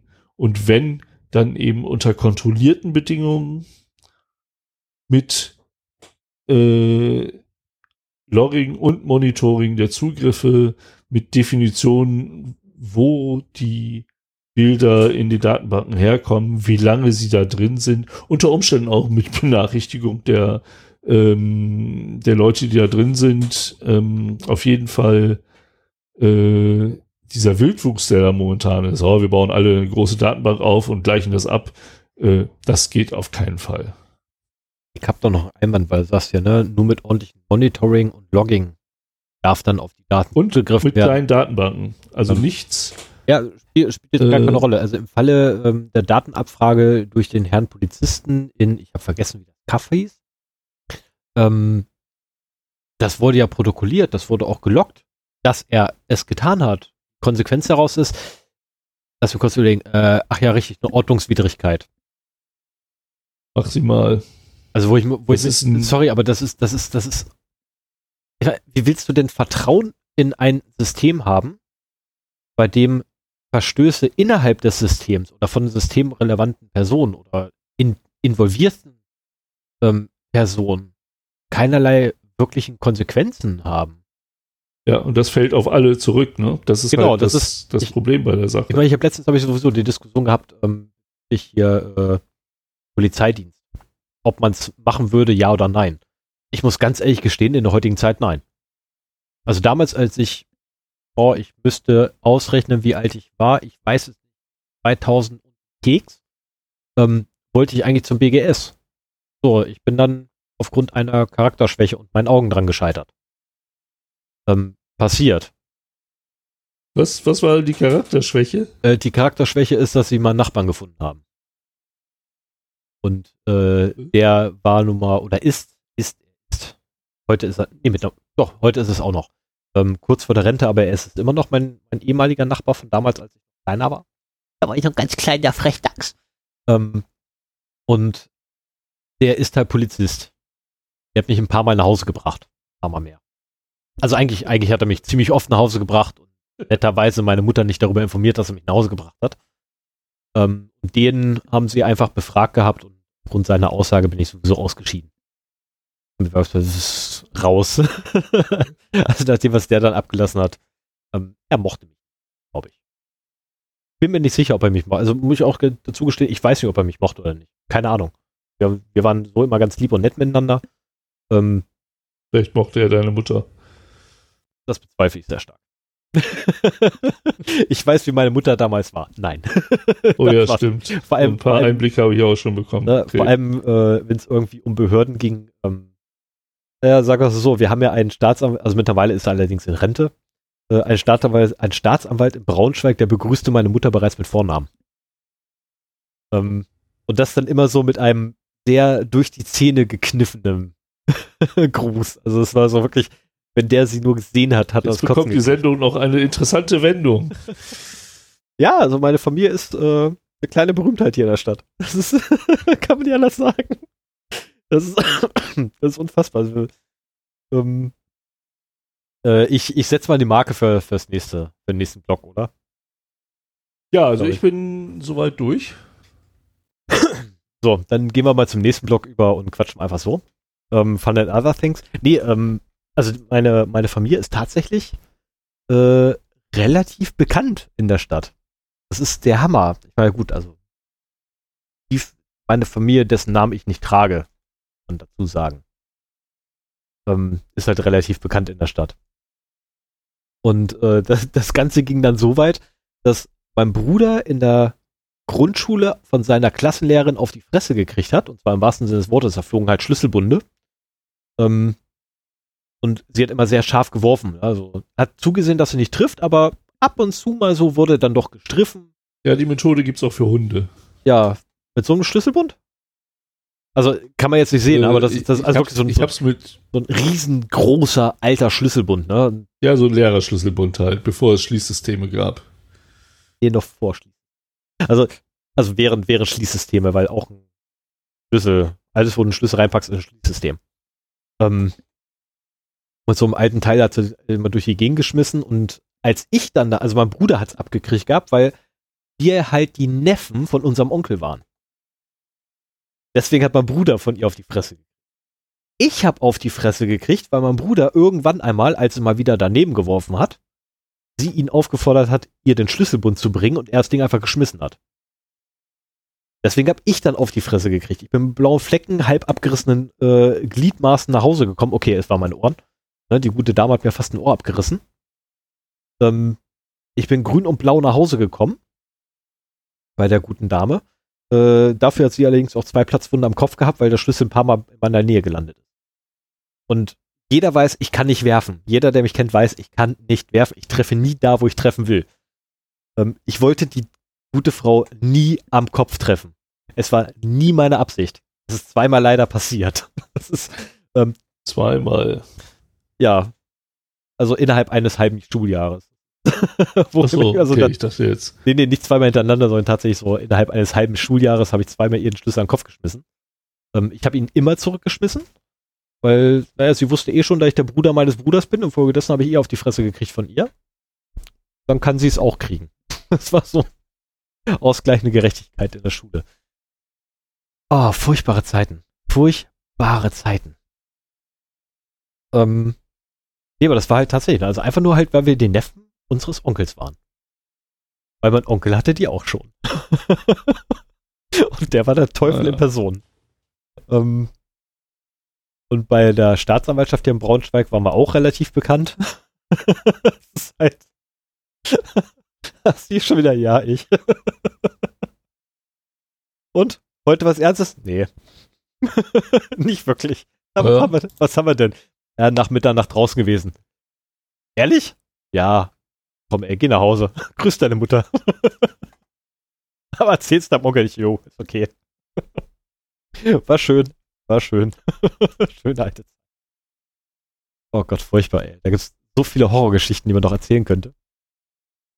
Aber gut, ähm, Ja, das Polizisten ist, äh, werden wenn wir nicht? Corona vorbei ist und man sich mal wieder persönlich Richtig. treffen kann, richtig. Sollten dann wir irgendwann mir mal ein paar, ein paar Schwenks, Sch- Schwenke, Schwanks ein aus Schwank, deiner Kindheit erzählen. Einen Schwank aus das, meiner- ich glaube, da, da lauert noch einiges, Oh äh, was ich mir gerne anhören würde. Oh ja, ich war ja letzte, ich war letztens ganz erstaunt, als ich die Geschichte vom Hafen noch nicht erzählt hatte. Gut, die werde ich Ja, jetzt ich, aus. wie gesagt, ich, die glaub, werde ich Gründen glaube, da schlummert aber- einiges. Oh, ich habe viel Mist gebaut in meinem Leben. Und sehr viel auch, auf das ich nicht stolz bin, keine Frage, so wie fast jeder. Hm. Äh, der Smaragdwald, die Filmreferenz übrigens, ähm, der Smaragdwald oder die Götter müssen verrückt sein. Einer von beiden ist auf jeden Fall. Ja, okay. Wie gesagt, äh, ist gar nicht so wichtig, welcher äh, Film das jetzt genau war. Aber so dieser, ich, ich fand halt die Ja, die Szene ist auch Tatsache, dass die so modern waren, obwohl ich sie Ja. so äh, hinterwäldlerisch gesehen habe, äh, sehr faszinierend. Also ganz ehrlich, wenn wenn ähm, wenn der Typ aus Ranker County auf einmal anzutragend in Silicon Valley rumläuft, dann sollten wir anfangen, uns Gedanken zu machen.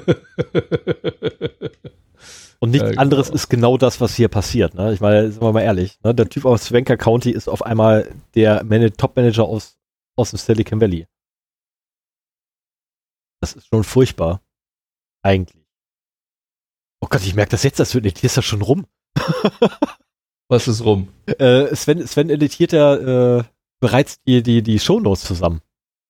Ja, Ach, furchtbar. bin jetzt, ich habe jetzt die Shownotes fertig. Oh, ich, mir, mir fällt gerade erst auf, weil ich es gerade erst gesehen habe. Verdammt. ähm, zu meiner, zu meiner, zu meiner News-Geschichte mit, äh, mit SolarWinds, da gab es ja noch einen, einen ganz coolen Twist. Die haben ihren, wie nennt sich das nochmal hier? Security of CSO? Ist das der CSO?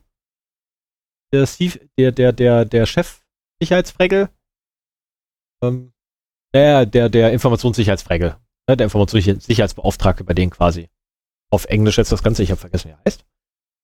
Äh, den haben sie, oder der, der ist quasi gegangen worden und äh, wird ersetzt durch einen ehemaligen Manager von Pulse Secure.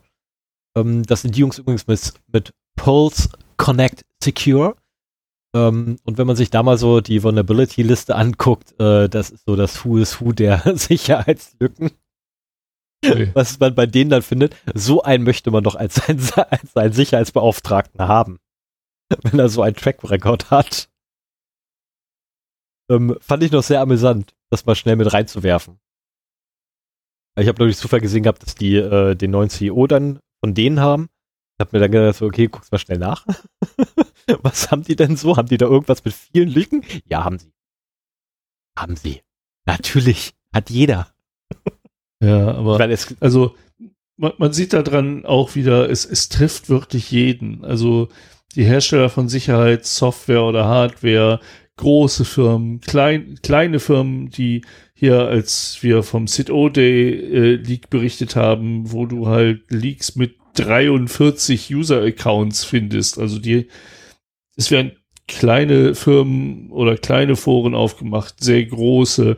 Es werden welche aufgemacht, die sich mit, Soft mit Sicherheitssoftware beschäftigen. Also wir wurden schon, nein, ist verkehrt. Ich wurde schon aufgemacht von dir. Ja. Ähm, ja, es trifft einfach tatsächlich jeden. So sehr ich mich auch immer hinstelle und ähm, schadenfreudig lache, ähm, was mehr oder weniger eine, eine gehörige Portion Sarkasmus und Ironie ist, ähm, als wirkliche Schadenfreude. Äh, ja, ich bin mir durchaus bewusst, mich kann es jeden Tag auch treffen. Und Aber sind wir mal ehrlich? Ähm, muss man auf jeden Fall, also wenn man nichts macht, trifft es einen auf jeden Fall. Und äh, deswegen finde ich es eben auch wichtig, sich um Security zu kümmern, zumindest sich der Risiken bewusst zu sein. Man kann ja immer noch sagen, okay, die trage ich, aber ähm, und es ist auch ein, ein fortlaufender Prozess einfach. Ähm, es ist nicht so, du machst halt einmal Sicherheit und dann ist das fertig, sondern du musst halt dabei bleiben. Und du musst halt jemanden haben, der sich dafür interessiert und der äh, die Schwachstellen deiner Systeme halt im Auge behält, der einmal im Jahr oder alle zwei Wochen, je nachdem, wie hoch deine Sicherheitsanforderungen sind, mal einen Schwachstellentest macht und so weiter. Ähm, also es, es geht nicht, in meinen Augen nicht ohne. Ja. Stimme ich dir auch zu. Da stimme ich dir völlig zu. Ganz bei dir. So, ist das ein schönes Schli Schlusswort? Ja, ist es. Ist es. Und infolgedessen würde ich auch sagen, ja, liebe Zuhörerinnen und Zuhörer, ich setze jetzt die letzte Marke des heutigen Tages ähm, und verabschiede mich im Namen des gesamten Zero Day Podcast Teams, also Sven und ich, plus, ich glaube, sechs Rechner. ich weiß gar nicht, wie viele Rechner gehören zu unserem Team? Also ich habe hier drei. äh, einen und einen anderen, wenn wir, äh, also ich habe hier einen Tower und einen Laptop, wenn wir vor Ort aufnehmen. Genau, und ich habe ja äh, zwei Tower plus das Notebook, das macht drei, dann ähm, ja, eventuell habe ich demnächst noch ein neues Notebook oder ein anderes Notebook als Notfall. Ja, und die brauchst ja nicht alle für den Podcast. Nein, aber die sind ja, die sind Teil des Teams. Die sind Teil des Teams. Und das zweite Notebook ist tatsächlich nur für den Podcast ähm, ah, ja. sind Teil für das Team. Ich muss nur gucken, ob die drau äh, performant drauf läuft. Mit Aufnahme von mehreren Spuren etc. Ähm, ja, dann wünschen wir ganz, ganz, ganz, ganz tolle Weihnachts Weihnachten im gemütlichen, kleinstmöglichen Rahmen, sofern das möglich ist. Oh ja, oh ja. Ähm, auch wenn die Jahreszeit oder beziehungsweise die aktuelle Situation da draußen nicht ganz so toll ist, Lass den Kopf nicht hängen, nächstes Jahr wird besser. Ja, das denke ich auch. Wie zu meiner nächstes Frau Jahr auch schon gesagt habe, es kann nur noch besser werden. Ich meine, den absoluten Tiefpunkt haben wir erreicht. Definitiv, weil äh, als uns gezeigt wurde, wie verblödet die Menschheit ist, haben wir einfach den Tiefpunkt erreicht gehabt. Jetzt kannst du noch aufwärts gehen. Es kann auch viel schlechter werden. Ne? Also äh, meine Mutter ist 83 und äh, ist als Kind auf die Flucht gegangen und die sagt sich immer so von wegen, die, die jetzigen Generationen wissen nicht mehr, äh, wie es ist, wenn es einem wirklich schlecht geht. Und also ich, Ich stimme ihr auch. muss sagen, diese, diese Fluchterfahrung meiner Eltern, beide waren auf der Flucht, unabhängig voneinander, die kannten sich damals noch nicht. Diese Fluchterfahrung meiner Eltern äh, hat sich bis zu mir weiter vererbt. Äh, auch wenn ich das nicht konkret selber erlebt habe, äh, habe ich halt die Geschichten schon als Kind gehört und auch so die, die Vorstellung, ich habe jetzt ein Kind in dem Alter, in dem meine Mutter damals auf die Flucht gegangen ist, wenn ich mir vorstelle, so jetzt mein Haus abzuschließen, mein Kind unter den Arm zu klemmen und in eine ungewisse Zukunft äh, mit einem Bollerwagen zu gehen, das wäre schon echt heftig. Und äh, deswegen nimmt meine Mutter das Ganze auch äh, relativ locker. Also die ist sich der Risiken bewusst und handelt auch entsprechend. Aber es belastet sie nicht so, weil auch als Kind nimmt man das ja nicht so schlimm wahr, aber sie hat halt deutlich schlechtere Zeiten erlebt als jetzt. Ja, aber das Und äh, das, das gibt ihr eine innere Ruhe, die gar nicht so verkehrt ist und die halt irgendwelche Janas aus Kassel mal hinter die Ohren schreiben sollten. ja, vielleicht sollte man ja. Aber ja, genau. Ver Also verbringt ein schönes Weihnachtsfest äh, im, im Zoom-Chat eurer Familie. Auch meine Bitte nicht Zoom. 83-jährige Mutter wird per Remote-Präsenz äh, am Heiligabend dabei sein und nicht vor Ort sein. Ja, aber ganz ehrlich, dann nimm unseren Jitsi-Server und nicht, nicht, nicht Zoom. Nein, Zoom nehme ich auch nicht. Ähm, das ist was anderes. Meine Mutter ist so undigital, dass äh, ich ihr ein Echo-Show hinstellen musste, damit sie äh, Videoanrufe machen kann oder beziehungsweise entgegennehmen kann. Aber was ich sagen wollte, ähm, das wird dann ja auch weniger Reise sein und äh, weniger Hessel so nach Weihnachten. Ähm, wenn ihr ein Ticket habt, würde ich mich freuen, wenn wir uns am 28.12. zu unserem vierten Geburtstag, also offiziellen Geburtstag, äh, also ich würde mal sagen, die erste Aufnahme, die nicht veröffentlicht worden ist, das war so mehr die Zeugung. Und jetzt der 28.12., das ist halt so die Geburt. Da sind wir ans Licht getreten. Also ganz ehrlich, Ist das ein jetzt, schönes Bild? nein, ist es nicht, weil du argumentierst gerade wie die, wie die äh, ich glaube, 70-Jährige war es, die bis Psalm 91 ankam, weshalb sie keine Maske trägt. Was? Du, du zitierst gerade aus, der- oder beziehungsweise du bringst gerade die Bibel vor. War furchtbar. Nein. Warum das denn? Zumindest erinnerst du mich Ich will nur begründen, dass unser echter Geburtstag am 28.12. ist und wir, wir am, also irgendwann im September, das Datum vergesse ich immer halt, uns gezeugt haben. Ja, das macht nichts. Du brauchst dir das Datum auch nicht merken, weil ich erinnere dich jedes Jahr dran. ja, okay. Mittlerweile auch ein paar Hörer, vermute ich fast. Äh, ja, Also wie gesagt, wäre wär super, wenn wir Geburtstag feiern. Lasst uns hier nicht alleine hängen. Kommt zu uns zu Facebook oder Twitter. Ähm, liked unsere Kanäle. und, vorzugsweise zu äh, Twitter, auch wenn ich damit nicht zurechtkomme. Ich, ich werde, ja, oder zu Facebook, da mache ich dann eine 20 User Challenge. wenn wir noch zwei kriegen.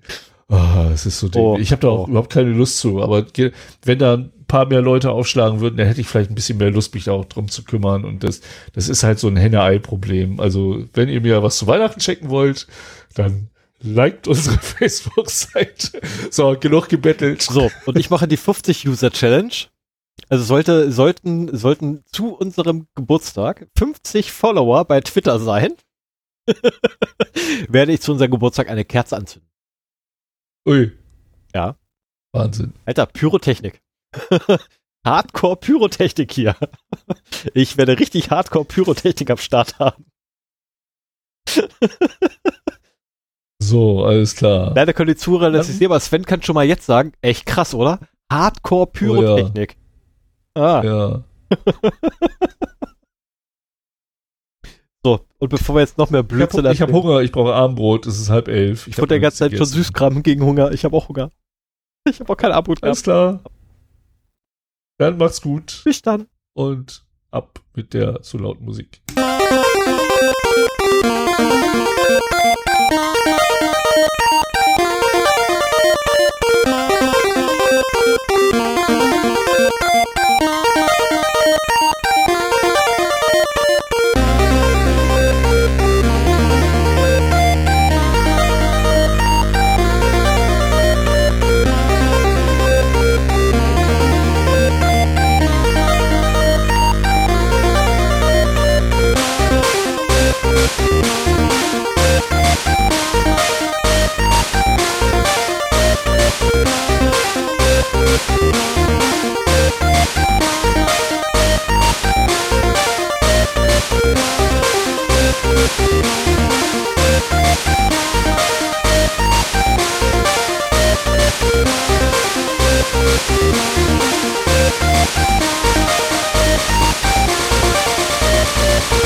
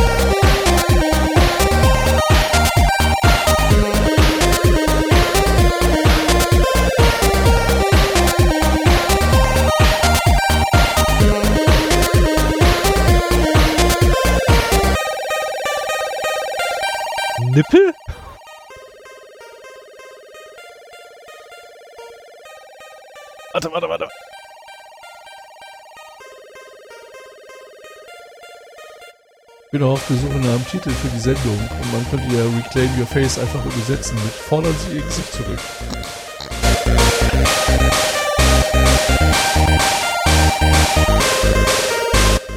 Fangt schon an, so leicht clickbaitige Titel rauszusuchen, Ich merke das schon. mehr Downloadzahlen zu haben. Das mal, du willst doch nicht etwa demnächst. Werbung schreiben. Nein, nein. Also, Höchstens für unseren Podcast.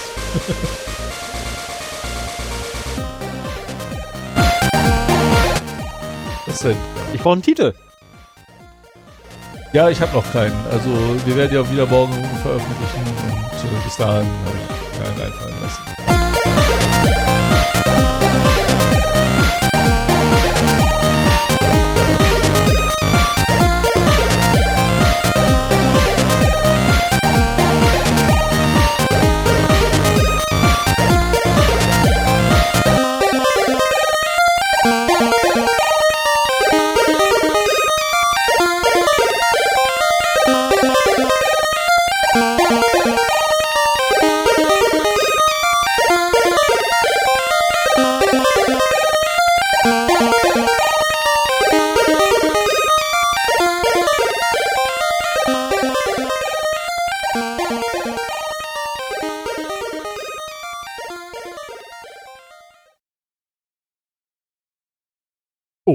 Stopp drücken. Bis dann. Tschüss.